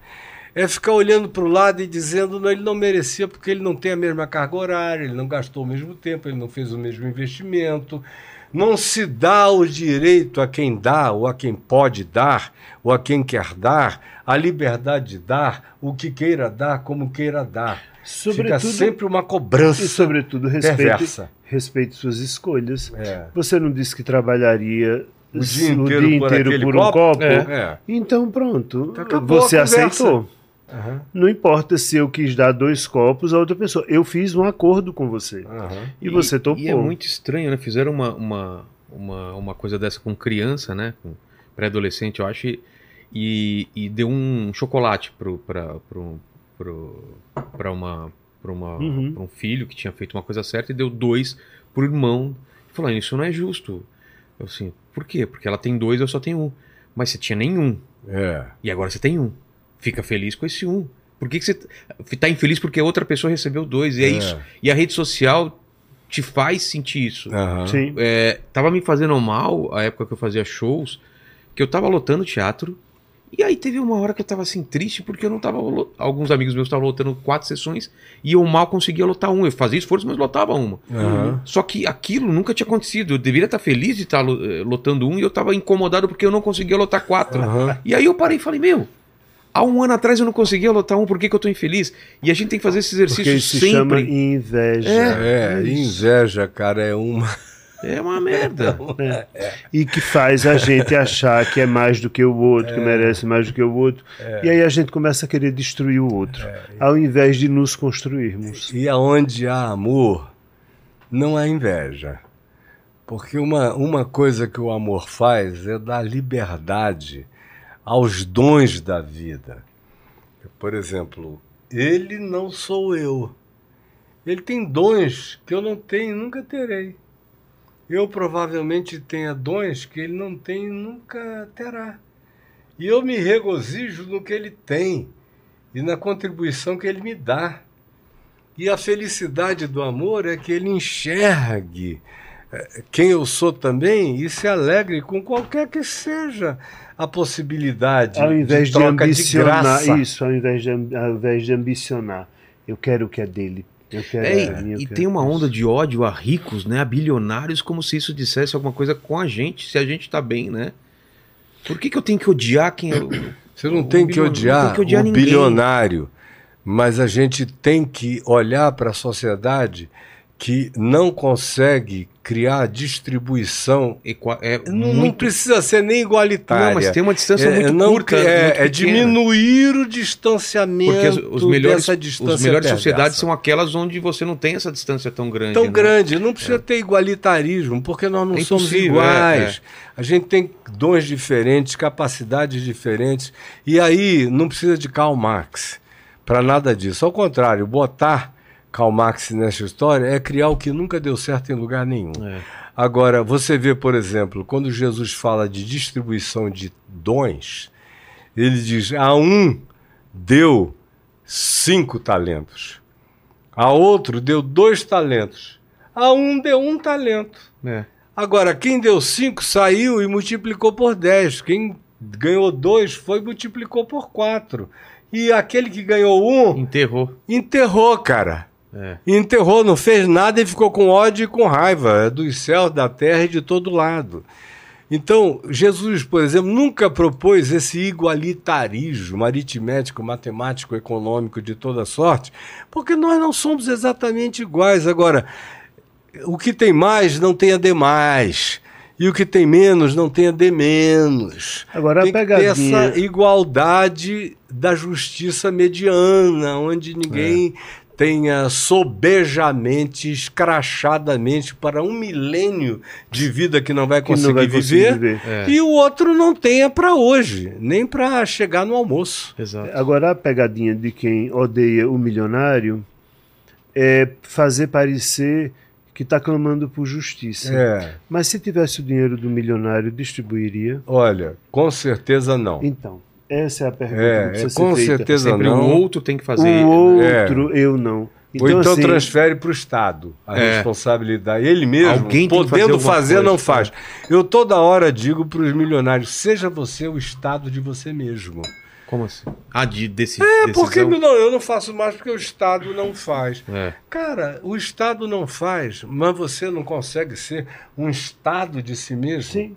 Com sua própria consciência. Você não consegue fazer uma entronização de consciência em você mesmo e distribuir e fazer o que pode ser melhor atingindo outro sem que isso se transforme numa coroa de jactância pessoal, de modo algum, fazer com as discrições necessárias que não humilhem ninguém, nem provoquem coisa alguma, como se fomos ensinados a fazer, que a mão direita não saiba o que fez a esquerda. Você não consegue fazer isso. Não consegue, porque as pessoas ficam imobilizadas pela ideia do outro.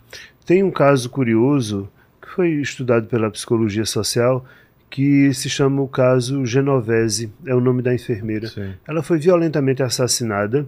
Eu não me lembro em qual cidadezinha da Europa, mas ela foi assassinada E o que chamou a atenção é porque ninguém fez nada. Era noite, mas os gritos dela foram ouvidos, então resolveram estudar. É, e foram batendo de casa em casa, sabendo se as pessoas tinham de fato Uhum. ouvido aqueles gritos, ouvido o que estava acontecendo. Todo mundo viu. Uhum. E ninguém fez nada, e não se entendia porque ninguém tinha feito nada. Até que se chegou a uma conclusão curiosa. Ninguém fez nada, ninguém chamou a polícia, porque partia-se sempre do seguinte princípio: alguém já deve ter chamado. Ah, tá. Né? Então, ao invés de eu fazer minha parte, eu estou sempre preocupado com a parte do outro. O outro deve ter feito, ou então se o outro não fez, eu também não farei. Ou Então, chega, é preciso parar um pouco. É preciso que eu seja capaz de entender qual é a minha ética, qual é a minha moral né? e o meu protagonismo nisso e fazer. Não interessa que o outro não faça. É feito a história do beija-flor no incêndio. Que leva, não sabe dessa história? Não. Tava tendo um grande incêndio na floresta e o beija-flor pegava uma linda gotinha d'água. Ah, no tá. bico e levava e jogava no fogo, e voltava e levava. E aí até que os outros animais disseram, mas você não vê a inutilidade disso? Ele disse, mas eu estou fazendo minha parte. É. Cada um O que eu posso é uma parte. gota. Eu não posso mais do que isso, mas é a minha parte. Então, se a gente fizer a parte da gente, sem estar muito preocupado se o outro fez, não fez, devia ter com feito. que natureza de estado nós estamos vivendo, qualquer coisa assim. Aí, outra vez, essa fábula do, do beija-flor tem a ver com a pureza simples do que, por exemplo, o apóstolo João diz na primeira epístola dele, quando ele diz o seguinte: porque se, se tu vires o teu irmão, a, a palavra-chave começa com vires. Você viu? Viu seu irmão passar necessidade? E você tem com que atender essa necessidade. Eu vejo, eu tenho. E se você, para ele, fechar o seu coração, você viu, você pode, mas decidiu olhar para outro lado, fechar o coração. Como é que pode permanecer em você o tema da gente aqui, o amor de Deus? Uhum. É aquela parábola do bom samaritano que todo mundo conhece, que Jesus ensinou no meio dos- do, do Império Romano. Não transferiu nada para o Império Romano, não transferiu nada para o Sinédrio de Jerusalém, nada. O cara ia descendo de Jerusalém para Jericó, que é uma descida bem íngreme e sinuosa, e foi assaltado no meio do caminho e ficou semi-morto, jogado no chão. Aí vem um sacerdote, vê o cara, e eu gosto dos detalhes do texto que diz assim: vendo-o, desviou-se dele, no seu caminho passou ao largo. Aí atrás do sacerdote vinha um cara numa hierarquia religiosa inferior, que era um levita. O sacerdote estava acima na hierarquia do templo. Aí veio o levita. Quando viu que o sacerdote se desviou e passou ao largo, falou: Eu? O cara que é superior a mim passou ao largo, É. fez que não viu, por que, que eu vou ver? Aí seguiu o caminho do outro, se desviou. Aí veio o sujeito que era mais odiado em Israel nos dias de Jesus do que os romanos, que eram os samaritanos. Os samaritanos eram tão odiados, já fazia 500 anos que eles eram odiados, mas nos dias de Jesus eles eram mais odiados do que nunca antes, porque um samaritano louco tinha entrado no templo de Jerusalém, pegado ossos humanos e jogado dentro do santuário.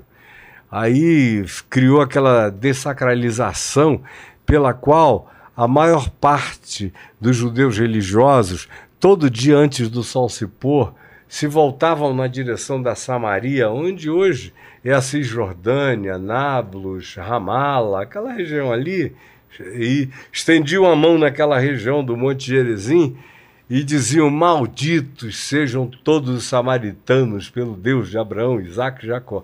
Era o auge desse ódio. E aí vem um samaritano que é a antítese, que é o cara para o judeu que estava ouvindo Jesus em primeira instância, o herético, o distante, o que não conhecia Deus, o que não tinha o templo de Jerusalém, o que tinha se miscigenado no cativeiro assírio, diferentemente dos judeus que se mantiveram puros no cativeiro babilônico, medo, persa e, helenístico, não tinham se misturado, e eles, por causa desse supremacismo étnico, odiavam também os samaritanos. Então, o que que esses caras faziam?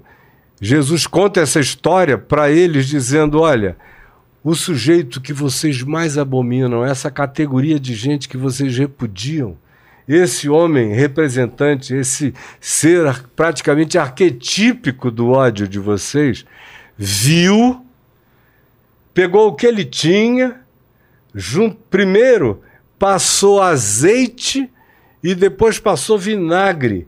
Inverteu, inclusive, a ordem da asepsia, que seria primeiro passar o vinagre, vinagre. e depois o azeite. Mas o- ambos os elementos faziam parte dos elementos de libação do culto de Israel lá no altar. O vinho e o, e o azeite. Mas ele, Jesus, de propósito, inverteu essa ordem. Primeiro aliviou aquela coisa ali, depois ele passou a ardência.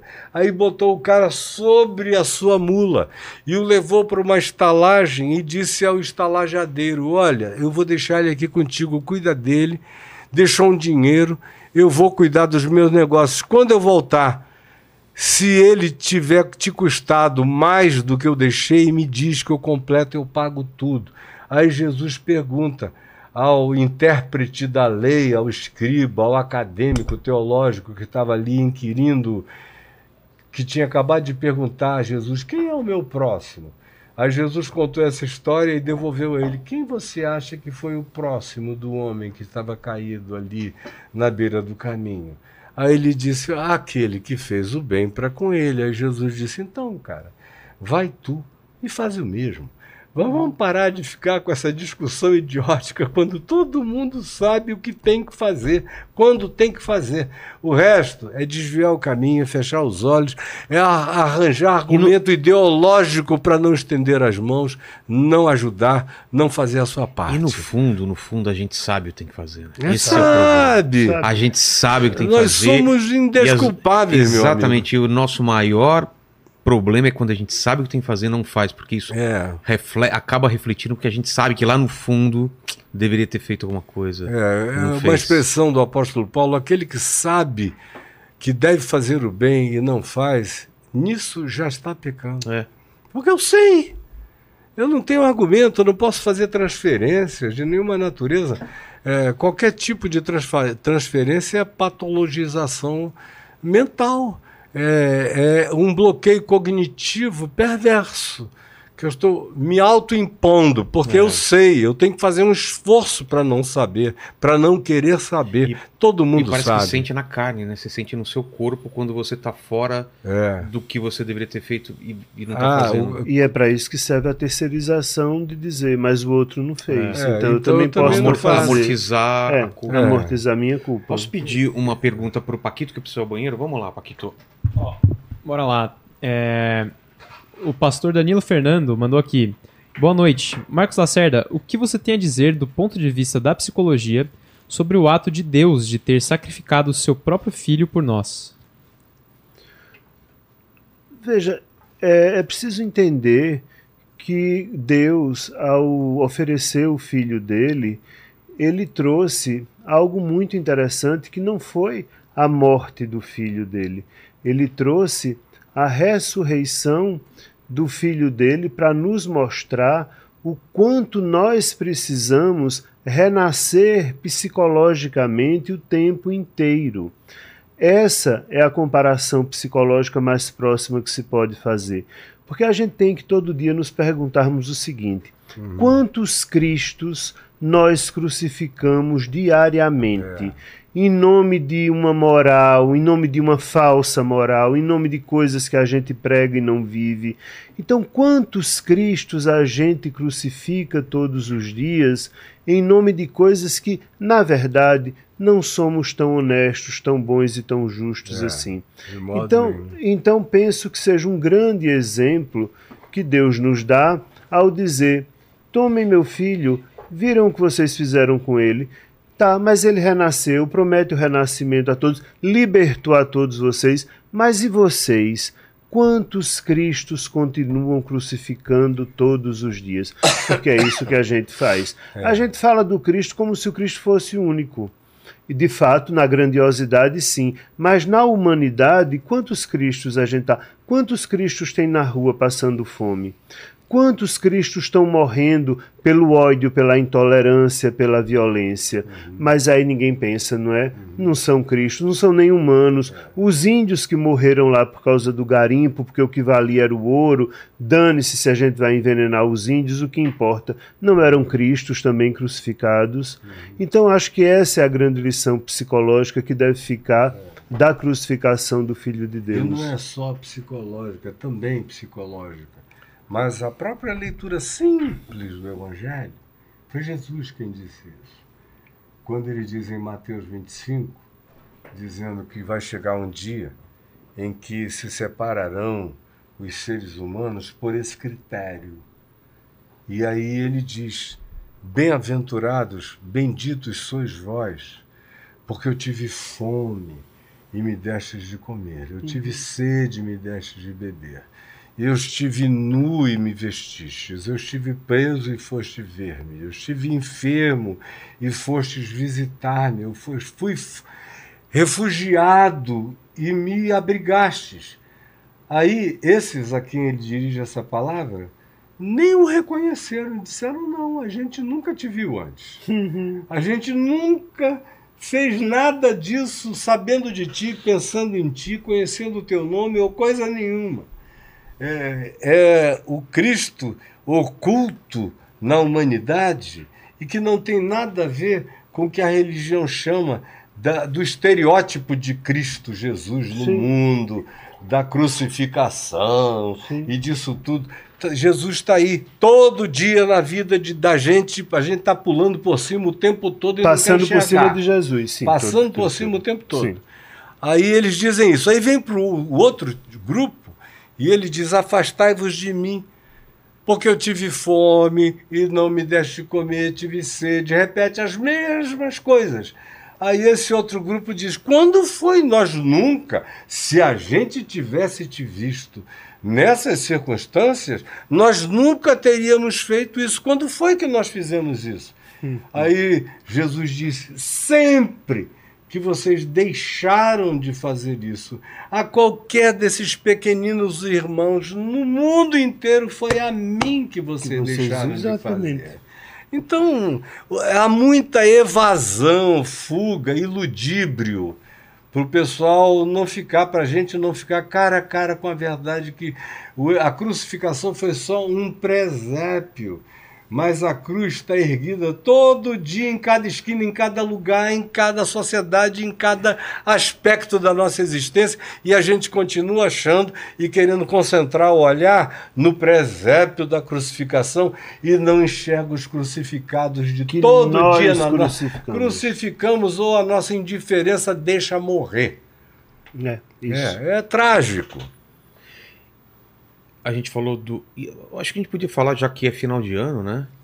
Desse sentimento que, que acontece no final do ano, dessa avaliação da nossa vida, de olh... que é meio. Não sei se é com todo mundo, mas é meio geral, né? Você uhum. fazer um balanço chegando no final do ano e isso pode gerar uma depressão, uma tristeza, uma. uma existe um, mesmo esse quadro, existe esse quadro, que é a depressão de final de ano que é o Christ... tem, tem chamado existe. Tem... se chama Christmas Blues. É por causa é, disso mesmo? É, é o final pessoa, de um ciclo? é a pessoa não muitas vezes é muito em função da solidão. Há pessoas muito solitárias. A solidão é uma epidemia no mundo hoje né? Teve a, a Inglaterra em 2018 criou o Ministério da Solidão que durou somente um ano mas que levantou dados muito interessantes depois, em acho que foi 19 ou 20, o Japão cuidou de também designar alguém para cuidar da solidão. A solidão virou uma doença. As pessoas estão solitárias, excluídas, sobretudo os mais velhos. A Europa está cheia de velhos solitários se matando de solidão. Uhum. Então, essa época de final de ano, como é uma época de confraternização, muita gente se dá conta que não tem ninguém que está sozinho, ou se lembra das perdas que teve durante a vida e deprime. É realmente uma depressão sazonal que tende a começar no início de dezembro e passa quando vem janeiro. Então é preciso que a gente comece, de fato, a olhar o quanto é que eu estou deixando o outro sozinho, mesmo o outro que está do meu lado.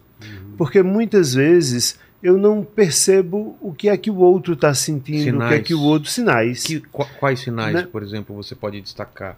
Olha, um isolamento excessivo. Né? Isso muito comum nos adolescentes. É. Eu conversava com pessoas do, do CVV, o Centro de Valorização da Vida, e o número de chamada de adolescentes para o CVV é muito alto. Garotos de 16 anos, de 15 anos, de 17 anos ligando desesperançados da vida. E parece que as famílias não estão olhando para isso. Então, se você tem alguém que está o tempo inteiro muito isolado, que não se comunica tanto, que começa a ter comportamentos que não tem habitualmente, preste atenção a isso.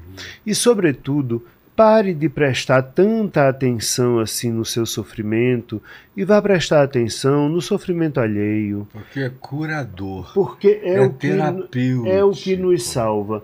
Quando o, o canal chegou meu a um milhão de seguidores, e eu vou repetir isso agora porque a gente está fechando dois, eu, pessoa física, comprei uma tonelada de alimento e fui distribuir na comunidade. Era a época da pandemia, foi uma equipe inteira, a gente distribuiu uma tonelada de alimento na comunidade, foi uma coisa muito rica de se ver. Mas por que eu fiz isso? Porque eu queria fazer um vídeo de três minutinhos só e passar esse vídeo quando a gente fez um milhão, a live do um milhão de seguidores. Então eu passei esse vídeo e fiz um seguinte pedido às pessoas. Porque as pessoas me escrevem muito dizendo: o senhor me ajudou, eu lhe devo muito. Você me deve, então tá bom, tá na hora de pagar. Faça o seguinte: é, tá na hora de pagar. Somos um milhão, não somos? Então tá. Assista esse vídeo, olha, fiz isso. Faz o seguinte, só hoje. Faz um prato de comida. Só hoje. E entrega à primeira pessoa que você encontrar na rua, mas não apenas entregue. Chegue para a pessoa e diga: Como é seu nome? Vilela, pronto, Vilela, é porque eu me lembrei de você que eu estou lhe dando essa comida. Porque as pessoas precisam saber que elas são lembradas, as pessoas precisam ser visibilizadas.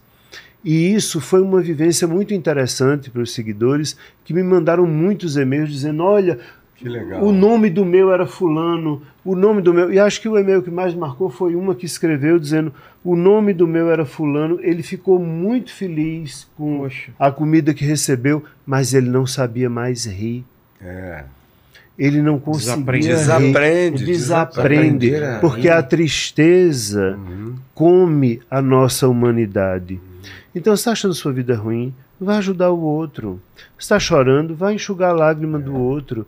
Transforme seu sofrimento em suor, vá trabalhar pelo Essa é a outro. receita terapêutica do profeta Isaías no capítulo 58, quando se fala de substituir jejum, de passar fome, de não comer, pelo jejum da solidariedade. Isso. Poxa. E aí, Isaías 58 diz: Deus falando por Isaías: Porventura o jejum que eu escolhi é que vocês não comam, que vocês botem pano de saco e cinza na cabeça, que vocês fiquem se curvando como um junco no verão, e, e, e sofre, em sofreguidão e angústia. Não, esse não é o jejum que eu escolhi. O jejum que eu escolhi é que ao invés de passarem fome, vocês dividam o pão com o faminto. O jejum que eu escolhi é que ao invés de vocês entrarem numa autolimitação e alienação e se distraiam em nome de Deus em relação à vida, vocês abram a porta, saiam e vão ao encontro do seu semelhante. O jejum que eu escolhi é que vocês não escondam-se dos seus semelhantes. O jejum que eu escolhi é que vocês desatem os laços de injustiça onde vocês conseguirem encontrá-los e desatá-los. O jejum que eu escolhi é que vocês quebrem as cadeias que vocês possam quebrar daqueles a quem vocês encontrarem. São objetivas, subjetivas, psicológicas, de natureza espiritual, de qualquer natureza que a gente encontre. E dá para a gente muitas vezes ir quebrando com atos de amor, de misericórdia, de companheirismo, de silêncio solidário, de presença de pratos de comida, de coisas muito singelas que são as profundamente libertadoras. Porventura, o jejum que eu escolhi não é esse que ao invés de vocês se tornarem essas pessoas voltadas para si mesmas, vocês se abram para o seu próximo, aí vem a cura.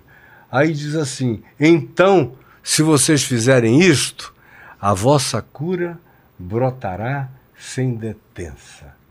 E a vossa escuridão se transformará como na luz do meio-dia. E vocês se transformarão tornarão como um jardim regado. E vocês serão os reconstrutores das ruínas antigas e os provedores das perspectivas das novas gerações. E o texto é longo e lindo, falando dessa ação de cura terapêutica, quando você para de ficar olhando para você mesmo olha para o outro. E você uma... se salva no outro. E você se salva, o outro é minha salvação. Tem um texto meu, inclusive, aí no caiofábio.net, que é o meu portal, onde tem uma lupinha lá, está escrito justamente isso. O, o próximo é a minha salvação. Como também essa história de quer amar a Deus, ame a Deus no próximo. Porque se eu não aprender a amar a Deus no próximo, o resto é balela, meu irmão. Porque o apóstolo João diz: como é que eu vou dizer que amo a Deus a quem eu não vejo, se eu não amo a quem, a, a quem eu vejo? O resto é balela, é papo furado. E a gente começou com amar não é gostar, mas esse amor que não precisa gostar e nem precisa conhecer intimamente, e nem precisa apreciar o odor de nada hum, hum. ou de coisa alguma, é essa decisão que a gente precisa tomar. Ela é curadora, ela é terapêutica para os outros e, sobretudo, para nós. Eu sou transformado nessa ação, sem nem perceber. E não posso fazer isso com jactância. É um privilégio de ser, de existir, de estar aqui. E aí, quanto mais eu pratico isso, mais se transforma em sistema nervoso parasimpático na minha vida. Se transforma em víscera. É. Porque no final das contas o que ele está dizendo é que o nosso corpo precisa ser feito de amor e perdão. E isso precisa ser como minhas tripas. Não pode ser algo que eu tenho que pensar para fazer. Tem que acontecer naturalmente dentro de mim. E aí sim, é um exercício. E eu gosto muito da ideia, é, e é óbvio que é, essa leitura minha nada tem a ver com a leitura religiosa, do texto que eu vou citar, o texto cabe uma série de outras leituras religiosas, mas se a gente pega aquela cena dos apóstolos atravessando o mar no meio de uma tormenta, uhum. e aí lá vem Jesus andando, e aí eles se assustam com aquilo, diz, não, não, não pode ser, né? não é Jesus, e aí Pedro diz, não, não é. É um fantasma. É um fantasma, é. Então, ele, ele, pois venha Pedro. E Pedro vai, e Pedro anda sobre as águas enquanto olha para Jesus. Mas quando ele tira o olho de Jesus, ele afunda. É, Isso, Reparando, porém, é, na força dos ventos e nas ondas submergidas. Ele submerge. Para mim, isso é uma imagem tão bonita se eu imaginar o mar e aquela tormenta como os nossos sentimentos. A gente vive numa turbulência de sentimentos. A única forma de eu não afundar nesses sentimentos e naufragar em mim mesmo é se eu não tirar os olhos do amor. Na hora que eu desvio o olho do amor, eu afundo, eu me perco em mim, uhum. eu naufrago. Então, enquanto ele manteve os olhos no Cristo, ele não afundou, mas quando ele perdeu a referência do amor, ele afundou nele mesmo, nas emoções, nas tormentas, que nós somos pessoas atormentadas. Claro. Todos nós somos. É, é gente na frase que você disse que eu falei, que é uma que está recorrentemente lá no meu portal, caiofábio.net, é eu sou salvo no próximo. E eu estou falando desse dia a dia, de manutenção da minha humanidade, da minha saúde mental, da minha saúde relacional, do meu amor a Deus se renova em ti. É, toda vez que a gente te liga e diz: Você está bem, Vilela? eu também estou me fazendo bem. é, interessado no teu bem-estar. O teu bem-estar me salva. A, a minha alegria pelo teu bem-estar se transforma numa alegria redentora no meu coração. E te enxergar me ajuda a me enxergar também, todos os dias. E eu fico muito grato de ter vindo aqui hoje, hoje com você, meu amigo querido Vilela, na companhia do Marcos, tão querido e tão doce, para uma conversa que foi uma interação de, de complementariedade, de integração, de carinho e de amor, onde nós falamos exatamente a mesma mensagem o tempo todo, enfatizando as mesmas coisas que são aquelas que transformam a vida da gente sem que a gente perceba. Porque o milagre das grandes transformações é a gente olhar para o outro, porque no olhar do outro eu me mudo, sem que eu perceba. Eu não preciso fazer grandes esforços. Se eu ando na tua direção, o caminho na tua direção é o caminho que vai me transformando à medida em que eu me aproximo de ti. O tempo todo. E isso não tem que ser algo premeditado, nem forçado, nem demanda grandes elaborações. É simplesmente o ato simples de focar no Cristo que está em ti, no amor que você representa. E não me perder em e mim. não me perder em mim mesmo. Porque, Porque, quando eu olho para você, eu me vejo. É. É. por isso que, e, e se tem essa discussão às vezes, os médicos fazem autópsia. Como, não é? Os médicos É, sim, fazem autópsia. morre. Mas como pode fazer autópsia? Ele não está fazendo nele, ele está fazendo no outro, deveria ser naquela. Não é autópsia. Porque ao abrir o outro, eu estou me abrindo. Uhum. Eu estou abrindo um corpo que é igual ao meu, eu estou vendo vísceras que são iguais às minhas. Uhum. É uma autópsia. O outro que eu abro sou eu. Uhum. É igual a mim. Amém. Então, não é? É a mesma Lindo. coisa. Muito. É, É. isso mesmo. Paquito, pergunta. Ó, o Thiago Oliveira mandou aqui. O Mr. Beast pegou o próprio dinheiro e foi fazer cisternas na África. E ainda assim foi criticado por insultar o saneamento daquele governo. Terá o amor morrido por esses críticos ou morreu mesmo foi a razão? Aconteceu a mesma coisa aqui quando faltava oxigênio, né? É, na Amazônia, em Manaus, É. e muita gente se mobilizou Sim. e ainda criticaram as pessoas que se É. mobilizaram. né? Aham, é É o que eu verdade. estou dizendo. as- Algumas pessoas ainda precisam odiar. E precisam odiar qualquer coisa. É. É, Movidas É, pela gente. Essas pessoas não estão dizendo mais sobre elas mesmo, porque É claro, ela não tá fazendo sempre. nada Sim. e ela tá te Sempre, criticando alguém que tá mas- fazendo alguma coisa porque ela sabe que ela não fez. Sim, a mas- minha crítica a você é sempre uma autorrevelação sobre quem eu sou. Aquela velha coisa de que quando eu aponto um dedo para você, tem três Tem apontando três para apontando mim. para mim. Então, É. sim, as pessoas são assim. O que, o que quer que você faça, põe Uhum. uma coisa na sua cabeça. O que quer que você faça, você será criticado. Uhum. Até porque eu sempre tenho absoluta certeza do que eu estou falando, mas eu não tenho nenhuma ideia do que é que o outro está Tá ouvindo. é, do que ele está pensando, ele está olhando, me vendo a partir de si mesmo. Dado o repertório dele, Por das isso é vivências que dele. Jesus disse: Não julgueis para que não sejais julgados, porque com a medida com a qual julgais, vós mesmos sereis julgados, porque o que eu olho em você e julgo em você é o que de fato eu não quero enxergar em mim. E está presente em mim o tempo todo.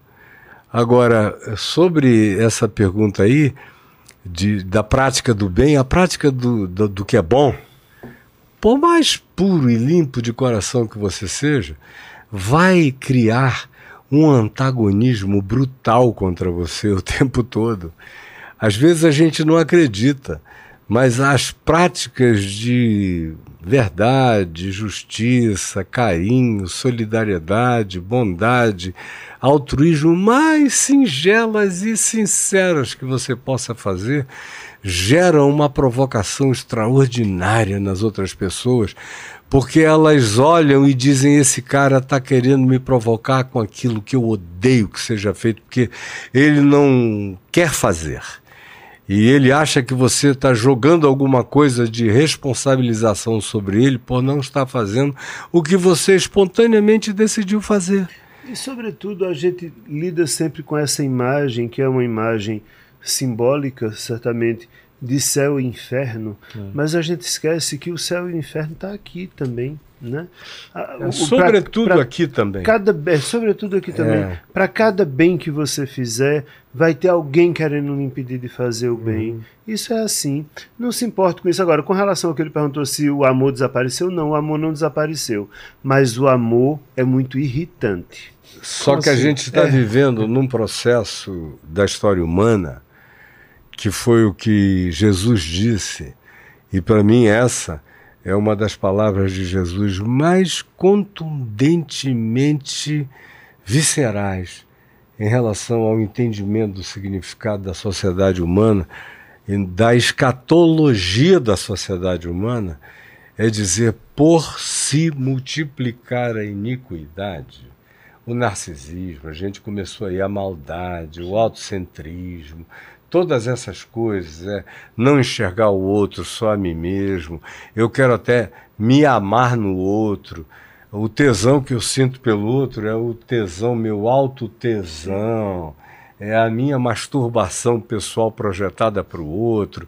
Quanto mais o amor se esfria, quanto mais a iniquidade cresce, quanto mais a injustiça aumenta, quanto mais os fossos se agravam entre nós, como a gente já falou diversas vezes aqui, mais o amor vai se esfriando, a gente vai naturalizando a indiferença, a perversidade, a gente vai chamando de meu cotidiano a minha morte todo dia.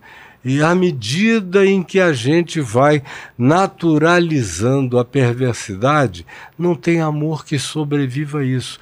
Não só o meu vai morrendo, mas eu vou matando amor à volta de mim o tempo todo. Eu vou me tornando um assassino coletivo do potencial do amor na sociedade humana. Por isso a cultura do ódio está tão forte. né? Forte. E aí cada vez cresce mais. Tanto mais quanto haja essa volta narcisística e esse culto a mim mesmo como imagem. É um, um livro de um querido que eu não cheguei a conhecer pessoalmente, mas que eu amei e li toda a obra literária dele, do Jacques Ellul, um, um filósofo, pensador, historiador, sociólogo francês cristão, chamado The Humiliation of the Word, a humilhação da palavra. A gente, ele diz lá nesse livro, que é um compêndio extraordinário, baseado nos textos. Aí veio a terceira onda, veio um monte de livros que foram escritos posteriormente a respeito disso. Jack Ellul é uma figura proeminente na bibliografia de todos esses outros que falaram coisas semelhantes, até o Bauman, na, na sociedade líquida, no amor líquido e tudo mais.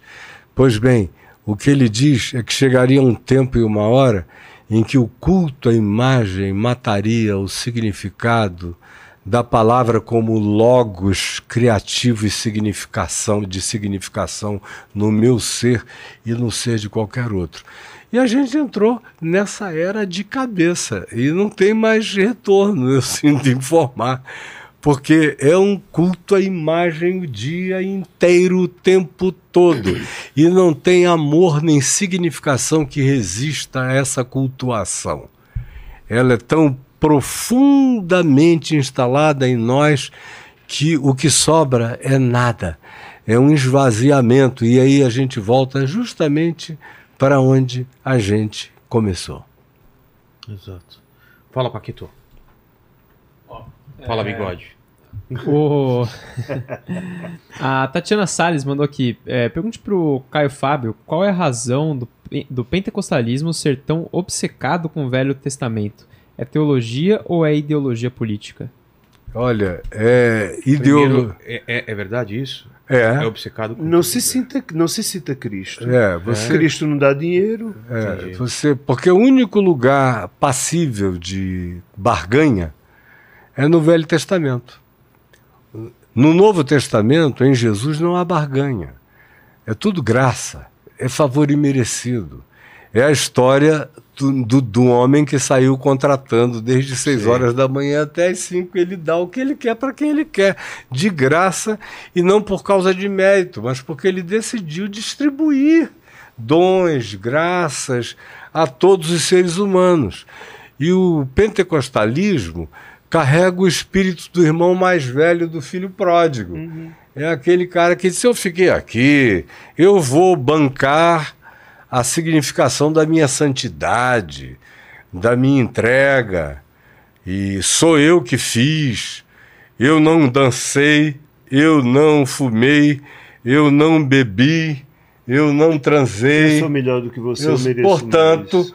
Por abstinência, eu sou melhor do que o outro que saiu e perdeu e se expandiu e se arrebentou, voltou, está sendo acolhido pelo Pai de graça, sem barganha. O Pai não disse: escuta, sobrou alguma coisa. Aquela parábola ali conta essa história inteira, explica a pergunta dela toda. O Novo Testamento não serve para barganha com dinheiro.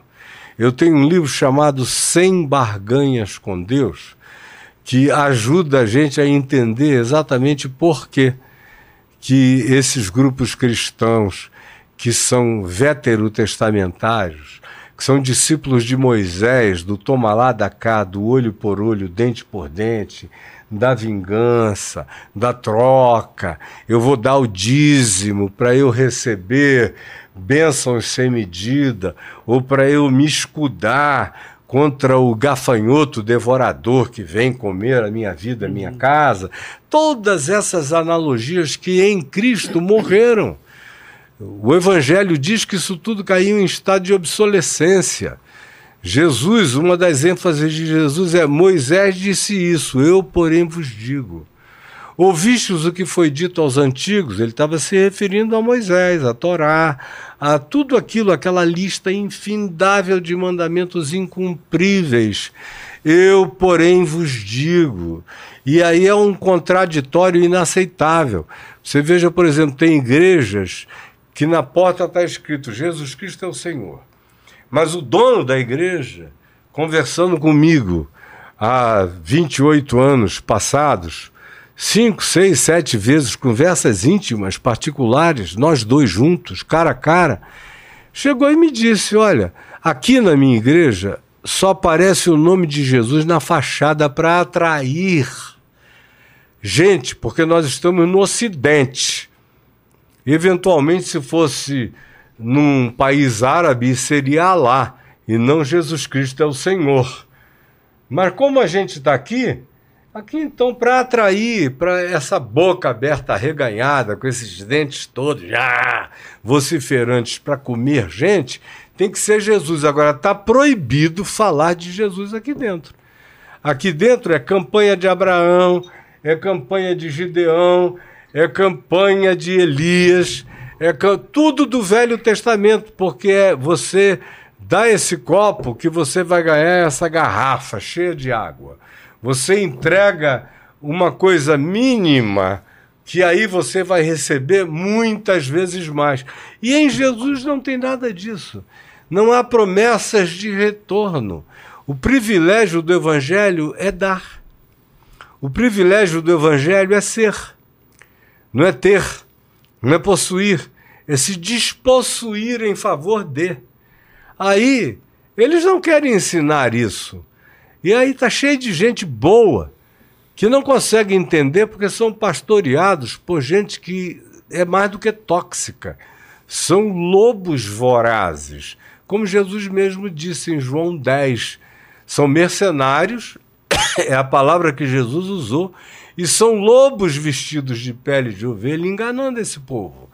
E o pessoal não consegue discernir a mão direita da mão esquerda porque também é vedada a eles a leitura do, do Novo Testamento, dos Evangelhos, o aprendizado de Jesus, e tem uma outra coisa doida no meio disso tudo. Foi o que o imperador Constantino fez no quarto século, quando ele colocou, criou a, a Bíblia, pegou a Bíblia judaica, e botou os textos que existiam do Novo Testamento, o mais antigo deles é a primeira carta de Paulo aos Tessalonicenses. Foi o primeiro texto cristão a ser escrito, que está lá no fim do Novo Testamento, mas na ordem cronológica foi a primeira. E uh, os, os evangelhos foram provavelmente os textos mais antigos a serem, os mais posteriores a terem sido escritos. Eles foram colocados ali e botaram tudo no mesmo livro. E aí disseram que de capa a capa aquele livro era a palavra de Deus. Só que de capa a capa é impossível você conciliar as duas versões do Velho e do Novo Testamento. Deus está em estado de esquizofrenia para ser tratado de uma esquizofrenia incurável e intratável, porque são antagonismos absolutos que estão ali propugnados. E aí o pessoal recebe essa catequese. Eles botam um livro embaixo do braço, que é uma biblioteca, a Bíblia, Biblos é biblioteca, colocam aquela biblioteca de 69 livros debaixo do braço, não leem aquilo ali, não entendem como é que leem no Velho Testamento, mata, esfola, se o teu filho não te obedecer, pendura no madeiro para que os corvos venham comer. Os corvos venham comer os olhos dele vivo, e todas as aberrações que você encontra no Velho Testamento, que para cuja legislação o Código de Hammurabi era melhor, para cuja legislação a nossa Constituição dá de mil a zero, é muito uhum. mais humana, generosa, uhum. caridosa, misericordiosa do que as leis de Moisés. E querem conciliar isso com o Espírito de Cristo, que disse: Um único mandamento eu vos dou: amai-vos uns aos outros como eu vos amei. Porque aquele que ama não transgride lei nenhuma. Quem ama de verdade não trai, não diz falso testemunho contra o próximo, não cria qualquer circunstância que seja um agravo contra a existência do outro. O verdadeiro amor, o amor filé, o amor fraterno, o amor agapau, o amor que não seja o erotismo consumista, mas o amor que olha para o próximo na perspectiva do privilégio, da dádiva. Porque Deus, a pergunta que te fizeram, amou ao mundo de tal maneira que deu. O amor dá, o amor entrega, o amor abre mão, o amor não chupa para si, ele não se alegra com a injustiça, ele só se regozija com a verdade, ele se alegra com os que se alegram, ele chora com os que choram. É o único mandamento. Então eles não querem. Por quê? Porque a prática do evangelho não convém a essa estrutura e esse sistema que se locupleta de mamon. E Jesus disse lá em Mateus, no capítulo 5, que ninguém pode servir a Deus e a mamon, a Deus e as riquezas. Ele não tem absolutamente nada contra você usar a sua inteligência para produzir riquezas. Agora, se você cultuar as riquezas, adorar as riquezas e fizer da riqueza um fim em si mesmo, e se você disser que para atingi-las os fins justificam os meios, você já caiu no laço e na armadilha que vai destruir seu próprio ser. O Novo Testamento é todo assim. Então eles não ensinam o Novo Testamento. O Novo Testamento está na Bíblia só como completação da biblioteca mas a ênfase toda é na barganha. Aí, como hoje em dia é proibido por lei, não só aqui, mas até em Israel, ninguém pode pegar uma ovelha e sacrificar, porque senão as autoridades vão em cima de você, a Constituição vai em cima de você lá em Israel. Então, eles tiveram que arranjar um substitutivo para os sacrifícios, que antigamente eram de animais, de sangue, rolinhas, pombinhas, etc. O que, que eles fizeram? É dinheiro. É dinheiro no altar, é dinheiro no gasofilácio. E aí, por causa disso, e hoje em dia, infelizmente, deixa eu dizer, como é o nome da pessoa que perguntou? Não são só os pentecostais. Ah, aí, vou, Praticamente vou... 95% da população cristã fez esse substitutivo, fez essa assimilação. E aí Deus só responde a orações regadas a dinheiro, a dízimo e a oferta, não apenas no pentecostalismo, mas está cheio de igrejas chamadas históricas praticando a mesma coisa. Porque todo mundo sucumbiu à chamada teologia da prosperidade. Que é quanto mais você bota dinheiro, mais dinheiro você dá. Agora, mais dinheiro você recebe. A questão é que, estatisticamente, num grupo de mil, se 100 puseram, não precisa tanto, puserem algum dinheiro, pelo trabalho, pelo esforço, pelas ações de natureza vetoriais, estatísticas, algum retorno haverá pelo esforço. E qualquer que seja a declaração, eles pegam o indivíduo que diz para o pastor lá na porta: Olha, eu dei tanto e recebi isso que eu não estava esperando. Ele te leva lá para o palco para você contar essa historinha que vai alimentar 900 outros que não receberam nada. Tem mulheres pobres ali roubando dinheiro da patroa para colocar no altar. Aí eles criam um sistema que diz o seguinte: você tem que fazer parte disso 90 dias sem falhar um dia. Se você não der um dia, você volta para o início da fila, tem que recomeçar tudo de novo. Aí, meu Deus, você pode comprar uma televisão, duas televisões, quantos rádios você queira, vai sobrar dinheiro. E o povo, o povo não é o, exatamente o grande culpado e responsável. O povo é enganado na sua ignorância e tem alguns que, infelizmente, se tornam complacentes com o engano e vão se tornando acostumados ao engano. E se você diz coisa diferente, eles são catequizados para olharem para quem esteja dizendo a coisa que tem exatamente a ver com o que Jesus ensinou e chamar você de herege. Eu sou chamado de herege dos hereges, porque eu ensino o evangelho. Você já pensou? Falar o que Jesus ensinou se transformou, se transformou na coisa mais herética possível para esse ambiente. Jesus foi crucificado. Crucificado. Não espere menos. Pois é. Agora, menos. a questão é que eles ficam transferindo isso para os judeus dos dias de Jesus, enquanto eles adoram qualquer ação do israelense dos dias atuais, Uhum. matando, roubando e destruindo. Porque eles ganharam uma espécie de salvo-conduto em razão do Holocausto para fazerem agora o que quer que queiram ou desejem.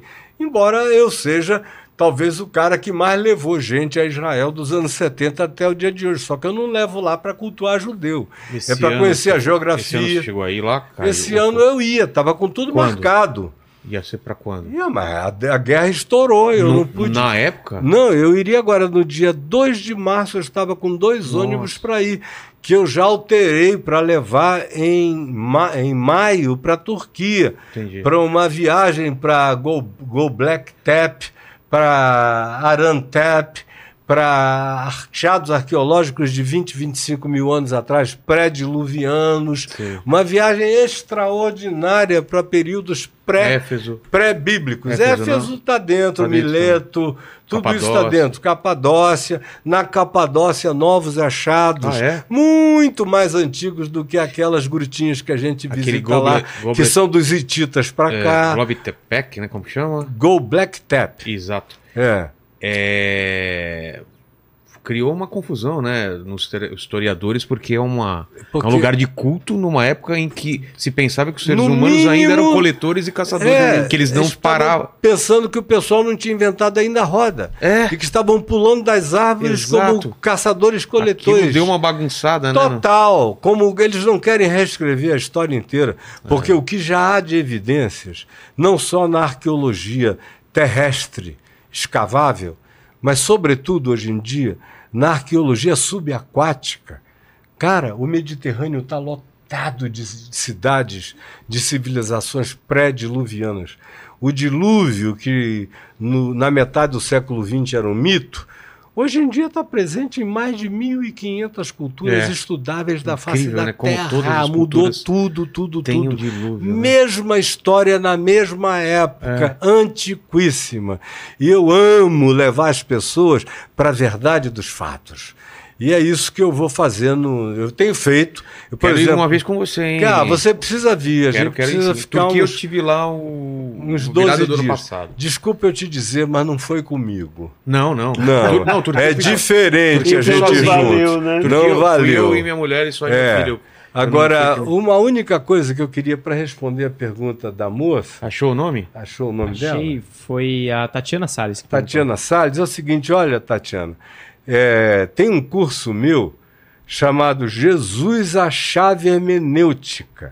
Se você entrar aí no Caio Fábio, é, caiofábioexclusivo.com.br, se você entrar caiofábioexclusivo.com.br, você cai dentro de um ambiente onde você vai encontrar vários cursos meus, dentre os quais esse chamado Jesus a Chave Hermenêutica, que te ensina a ler o Velho Testamento e o Novo Testamento a partir de Jesus, porque o Velho Testamento está lotado de obsolescências ditas assim por Paulo. Paulo chamou de caducidade, de obsolescência. O escritor de Hebreus usa as mesmas palavras, diz que estava vencido. E também aprender a ler o Novo Testamento, porque tem coisas do Novo Testamento, falas de Paulo, que também estão vencidas. Paulo viveu num tempo no primeiro século onde tinha escravos, É. donos de escravos, aonde ele diz: "Ma- mulheres, sejam submissas aos seus maridos. Por quê? Porque a cultura judaica e a cultura greco-romana estavam lotadas de supremacismo chauvinista, masculino. Mas Paulo sabia que em Cristo tudo isso estava anulado. Ele diz em Colossenses: porque em Cristo não há diferença entre homem e mulher, escravo nem liberto, grego, bárbaro, cita. Acaba, desconstrói isso tudo. O resto é um aplicativo para diminuir as implicações do choque cultural no qual ele estava vivendo, mas ele pessoalmente já não cria nisso. O pessoal que o circundava é que não estava preparado para o estouro da compreensão que ele carregava. Então ele está o tempo todo fazendo uma determinada média ponderada de suportabilidade para o pessoal do primeiro século para o qual ele estava escrevendo. Mas Jesus, a chave hermenêutica, te ajuda a entender para trás, para frente e qualquer coisa e te tira o medo de ciência. Porque religião não combina com ciência, mas a fé não tem nenhuma incongruência com a ciência. Quanto mais fé, mais ciência eu tenho, mais ciência eu aprecio, mais eu sou edificado pela ciência por causa da fé. A religião é que tem pavor, tem fobia de ciência. Agora, a verdadeira fé se alimenta de Jesus e se alimenta de toda a verdade, de todo É. o conhecimento e encontra coadunação e completude no que seja verdadeiramente constatável cientificamente. Quem quiser saber como ir comigo à Turquia no próximo ano, em maio, é só fazer contato com com Parpar Underline. Qual é o nome lá da agência, No meu seu, no Deus? seu arroba lá no Instagram não Ah, tem se essa for informação? no meu É, Instagram, tem a informação sobrando. Caio Fábio mesmo. Caio Fábio, em todos os meus ambientes de plataforma, Lá botou Caio Fábio, Tem chega essas lá. informações e outras para quem tá vendo depois. É. E eu queria perguntar do, pro Lacerda a- em relação a- ao amor. Eu imagino que desde que se fala, se tem algum momento da humanidade que é criado o amor, ou a ideia do amor, ou se é uma coisa que sempre existiu. O ser humano tem o amor, ou isso foi uma coisa que, que a, a cultura, a evolu... Depende de que amor a gente está falando, né? Ah. Se for esse amor romântico que se criou, aí é uma outra história. isso é inventado. Mas o amor está presente porque a gente não vive sem. O ser humano precisa disso. Mas é, é uma, é uma característica do ser humano? Um, um animal, ele Os é capaz de amar? mamíferos. Dos mamíferos. Também é capaz de Os amar? mamíferos, é. Ou é só instinto? Não, nós somos um mamífero como Olha, outro qualquer. Tem coisas no mamífero que são instintuais, mas tem coisas no mamífero que transcendem a instintualidade. Quando você vê um mamífero pregar um filho de um outro para criar, ou às vezes até um, um, outro de uma outra espécie para cuidar, e você, ele, obviamente, você não pode filosofar e categorizando aquilo nas mesmas categorias do amor lúcido, consciente, do ágape, autossacrificializante e tudo mais, mas é amor. Mas, mas você estava falando que são tipos de amor diferentes, é isso É. também? É, não, então, o que eu quero dizer é que nós precisamos ser amados para vivermos. Então, desde que a gente nasce, a gente precisa de alguém que cuide da gente com amor. Há um, um, um estudo que foi feito depois da Segunda Grande Guerra por René Spitz, onde ele observou o seguinte: como tinham muitos órfãos depois da Segunda Grande Guerra, a Europa, os hospitais, todos os lugares estavam cheios de órfãos. E esses órfãos, eles eram bebês e crianças, e eles eram muito bem cuidados. Eles eram cuidados, eles eram alimentados, eles tinham tudo. Só que começou a se observar que muitas dessas crianças morriam. Outros enlouqueciam, desenvolviam problemas mentais gravíssimos, ficavam catatônicas e não sabiam o que era que estava acontecendo. Então, René Spitz foi estudar isso. Se botar na internet é capaz de, de aparecer os filmes que ele fez do estudo, dele, que são filmes realmente horrorosos, porque ele, ele filma a criança antes e a criança depois. E ele descobriu o que ele chamou, passou a chamar de hospitalismo. Era isso que acontecia com essas crianças. E o que é isso? Elas tinham roupa, elas tinham comida, elas tinham tudo, mas elas não tinham afeto. Sem alguém que pegue no braço, que dê o cheiro na barriga, que diga cadê o menininho da mamãe e que brinque, que sabe, sem isso a gente morre ou enlouquece. Sabe aquela música a gente não quer só comida, a gente quer comida, diversão e arte? Pois é, sem amor nós humanos morremos. A gente precisa disso. Então isso é desde sempre. Eu preciso que o outro que seja responsável por cuidar de mim tenha afetividade comigo. Sem amor, nós morremos desde sempre. Uma das perguntas mais antigas no texto bíblico, não estou falando do, do, do texto humano no geral, mas no texto bíblico, é aquela pergunta de Deus a Caim, depois que ele matou Abel: Onde está o teu irmão? Como se ele não soubesse. É. né? Onde está o Por teu que, que ele irmão? pergunta? Ele pergunta, e aí a Abel responde: Porventura sou eu tutor do meu irmão? Olha que resposta mais horrorosa. Porventura sou eu tutor do meu irmão? O que se está estabelecendo é cuidado. É, não mata, mas cuida, protege. E eu tenho um tutorial para com o meu irmão, para com o meu próximo. Quem, e Caim era o mais velho. Ele tinha que se responsabilizar pelo mais novo, pelo que podia menos. E na natureza, especialmente dos mamíferos, quem, quem pode mais cuida de quem pode menos. E na natureza humana, isso deve ser infinitamente elevado a uma potência indizível. Quem pode mais cuida de quem pode menos. Isso não precisa ter ideologia. É. Está in- intrinsecamente instalado dentro de nós se a gente não quiser perder a humanidade, Sim. nem perder a própria alma. Nós somos seres do amor. Sem amor a gente morre. Amar não é gostar. A gente está falando sobre gostar. O que, que é. Gostar é. um- Amar é uma decisão, pelo que vocês falaram, e gostar não. A Não, gente simplesmente o- o- gosta. A diferença que, que Caio quis fazer é que você pode amar sem gostar. É. E você precisa amar quem você não gosta. Uhum. Uma coisa não está ligada à outra, porque a gente acha que eu, eu amar eu E tenho não tem que, nada a ver com romance. com romance, com nada disso. Com internuramento apaixonado. É porque a gente que a gente muito. Quem a gente não gosta. É quem a gente Aí não é gosta. decisão. É uma escolha. decisão, é uma decisão, É, é. consciência. Porque quando eu gosto, para isso fluir naturalmente. é um não é. parasimpático natural. entra em ação. Entendi. A- as suas vísceras entram em ação. É. Né? Quando você gosta, suas tripas funcionam. Apesar de precisam funcionar quando você não gosta também. É, preciso amar quem eu não gosto. Mas a gente está caminhando para um, pra um mundo com menos amor, vocês Ah, acham? cada vez mais. Sim. Há um esfriamento radical do amor. É por isso que a gente está conversando sobre esse tema. Sobre as dificuldades enormes de se amar num tempo como o nosso. A gente começou com isso. Com esse narcisismo. O narcisismo é uma declaração de não amor. Mas fala também na Bíblia sobre enxergo. o esfriamento do amor, não fala? Ah, Jesus em Mateus, no capítulo 24. O que, que ele E fala? por se multiplicar a iniquidade, a injustiça, o amor se esfriará de quase todos. Poxa. De quase todos.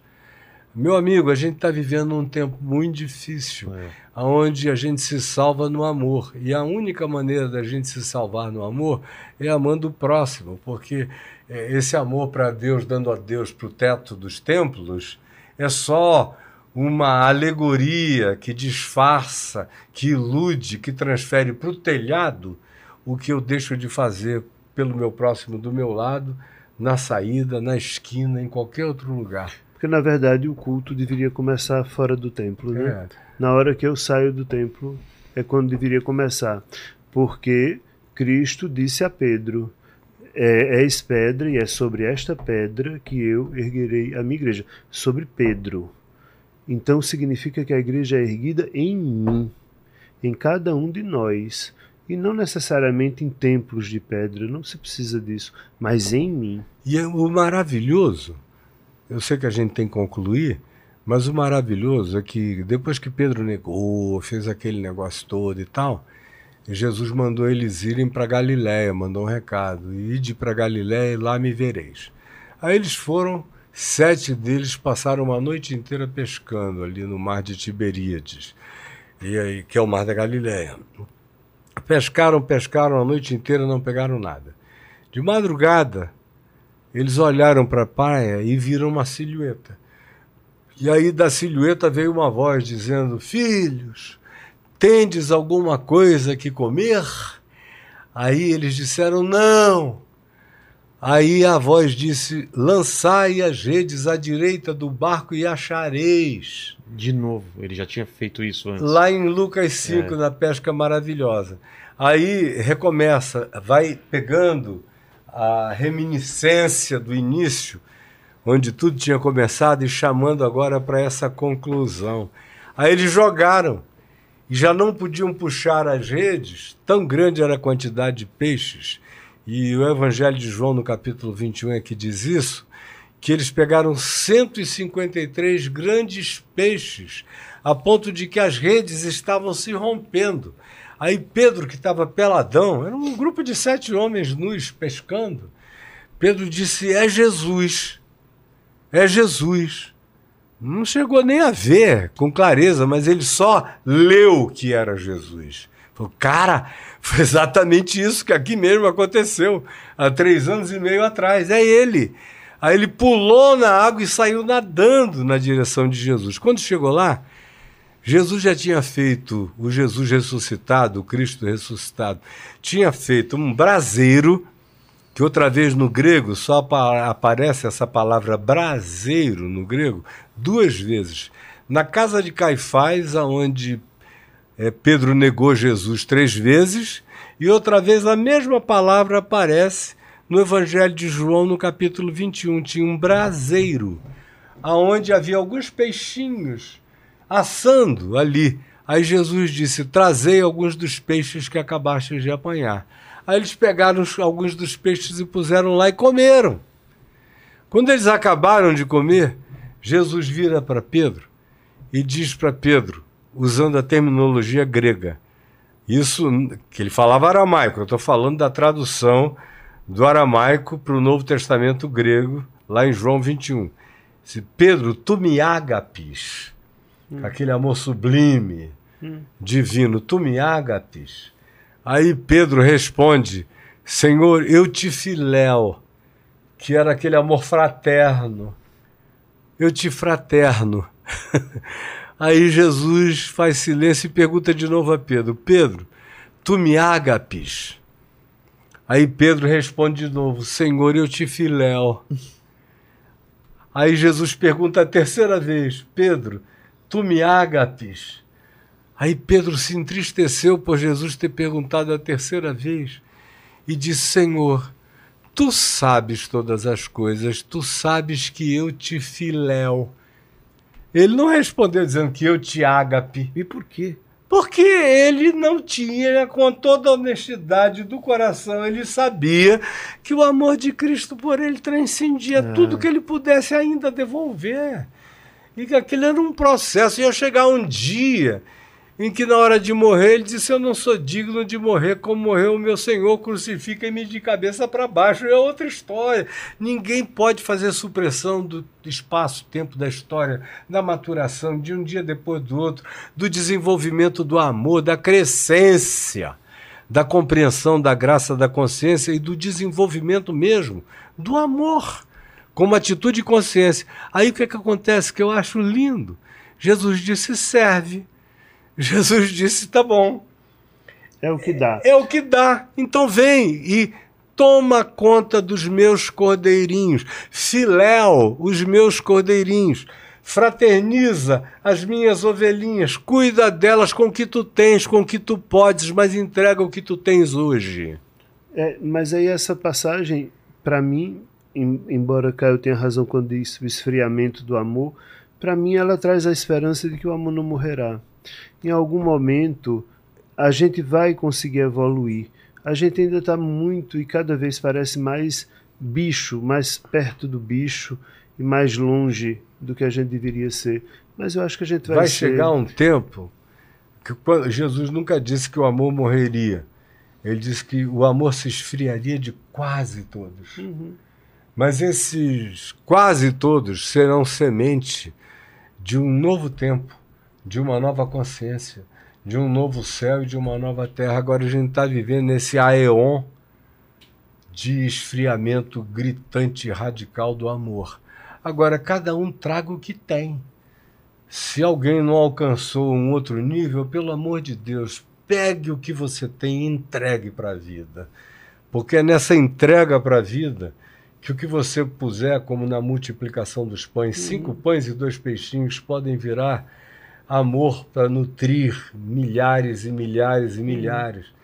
A gente está aqui hoje num programa basicamente falando de amor o Sim. tempo todo. Sim. E a gente trouxe cinco pães e dois peixinhos a convite do nosso amado Vilela.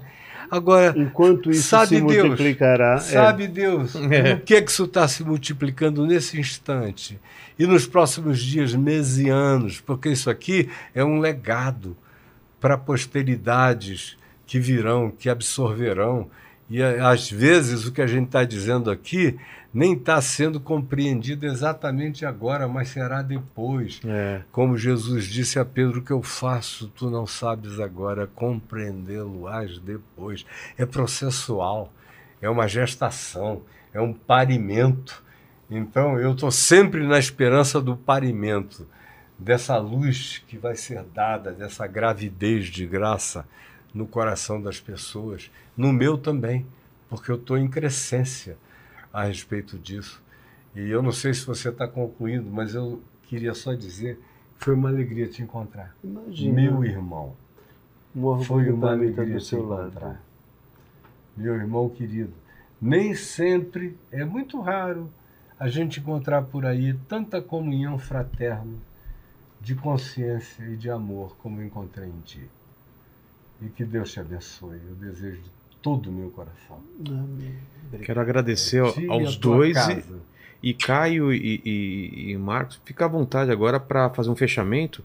Eu acho que é importante cada um na, tua, na sua é, excelência falar com alguém que está em casa, né? Que a gente não estamos falando só com quem está vivendo esse final Sim. de ano, Sim. mas quem pode estar agora, daqui a dois, três anos, passando por um momento difícil Sim. de falta de amor. Então, Lacerda, tuas palavras e, e o Caio também fa falar com essa mesma pessoa. Eu não sei quando você vai estar vendo isso, nem o que você vai estar passando quando você vê isso, mas seja lá o que for e aconteça lá o que for, não desista de amar.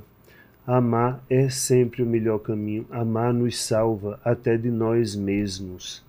Então, por mais que você esteja sofrendo, não se desesperance do amor, não desacredite no amor. Às vezes a gente cai na revolta, a gente cai no desejo de vingança, a gente cai na mágoa. Isso tudo é humano, é compreensível. Mas, no final das contas, se você não tirar o olho do, do amor, você não naufragará Amém. no mar de turbulência Amém. que ele toma agora. E eu queria dizer a você que Jesus disse: por se multiplicar a iniquidade, o amor se esfriará de quase todos. Todo dia eu e minha mulher tomamos o compromisso de não deixarmos de fazer parte, pelo menos, desses quase.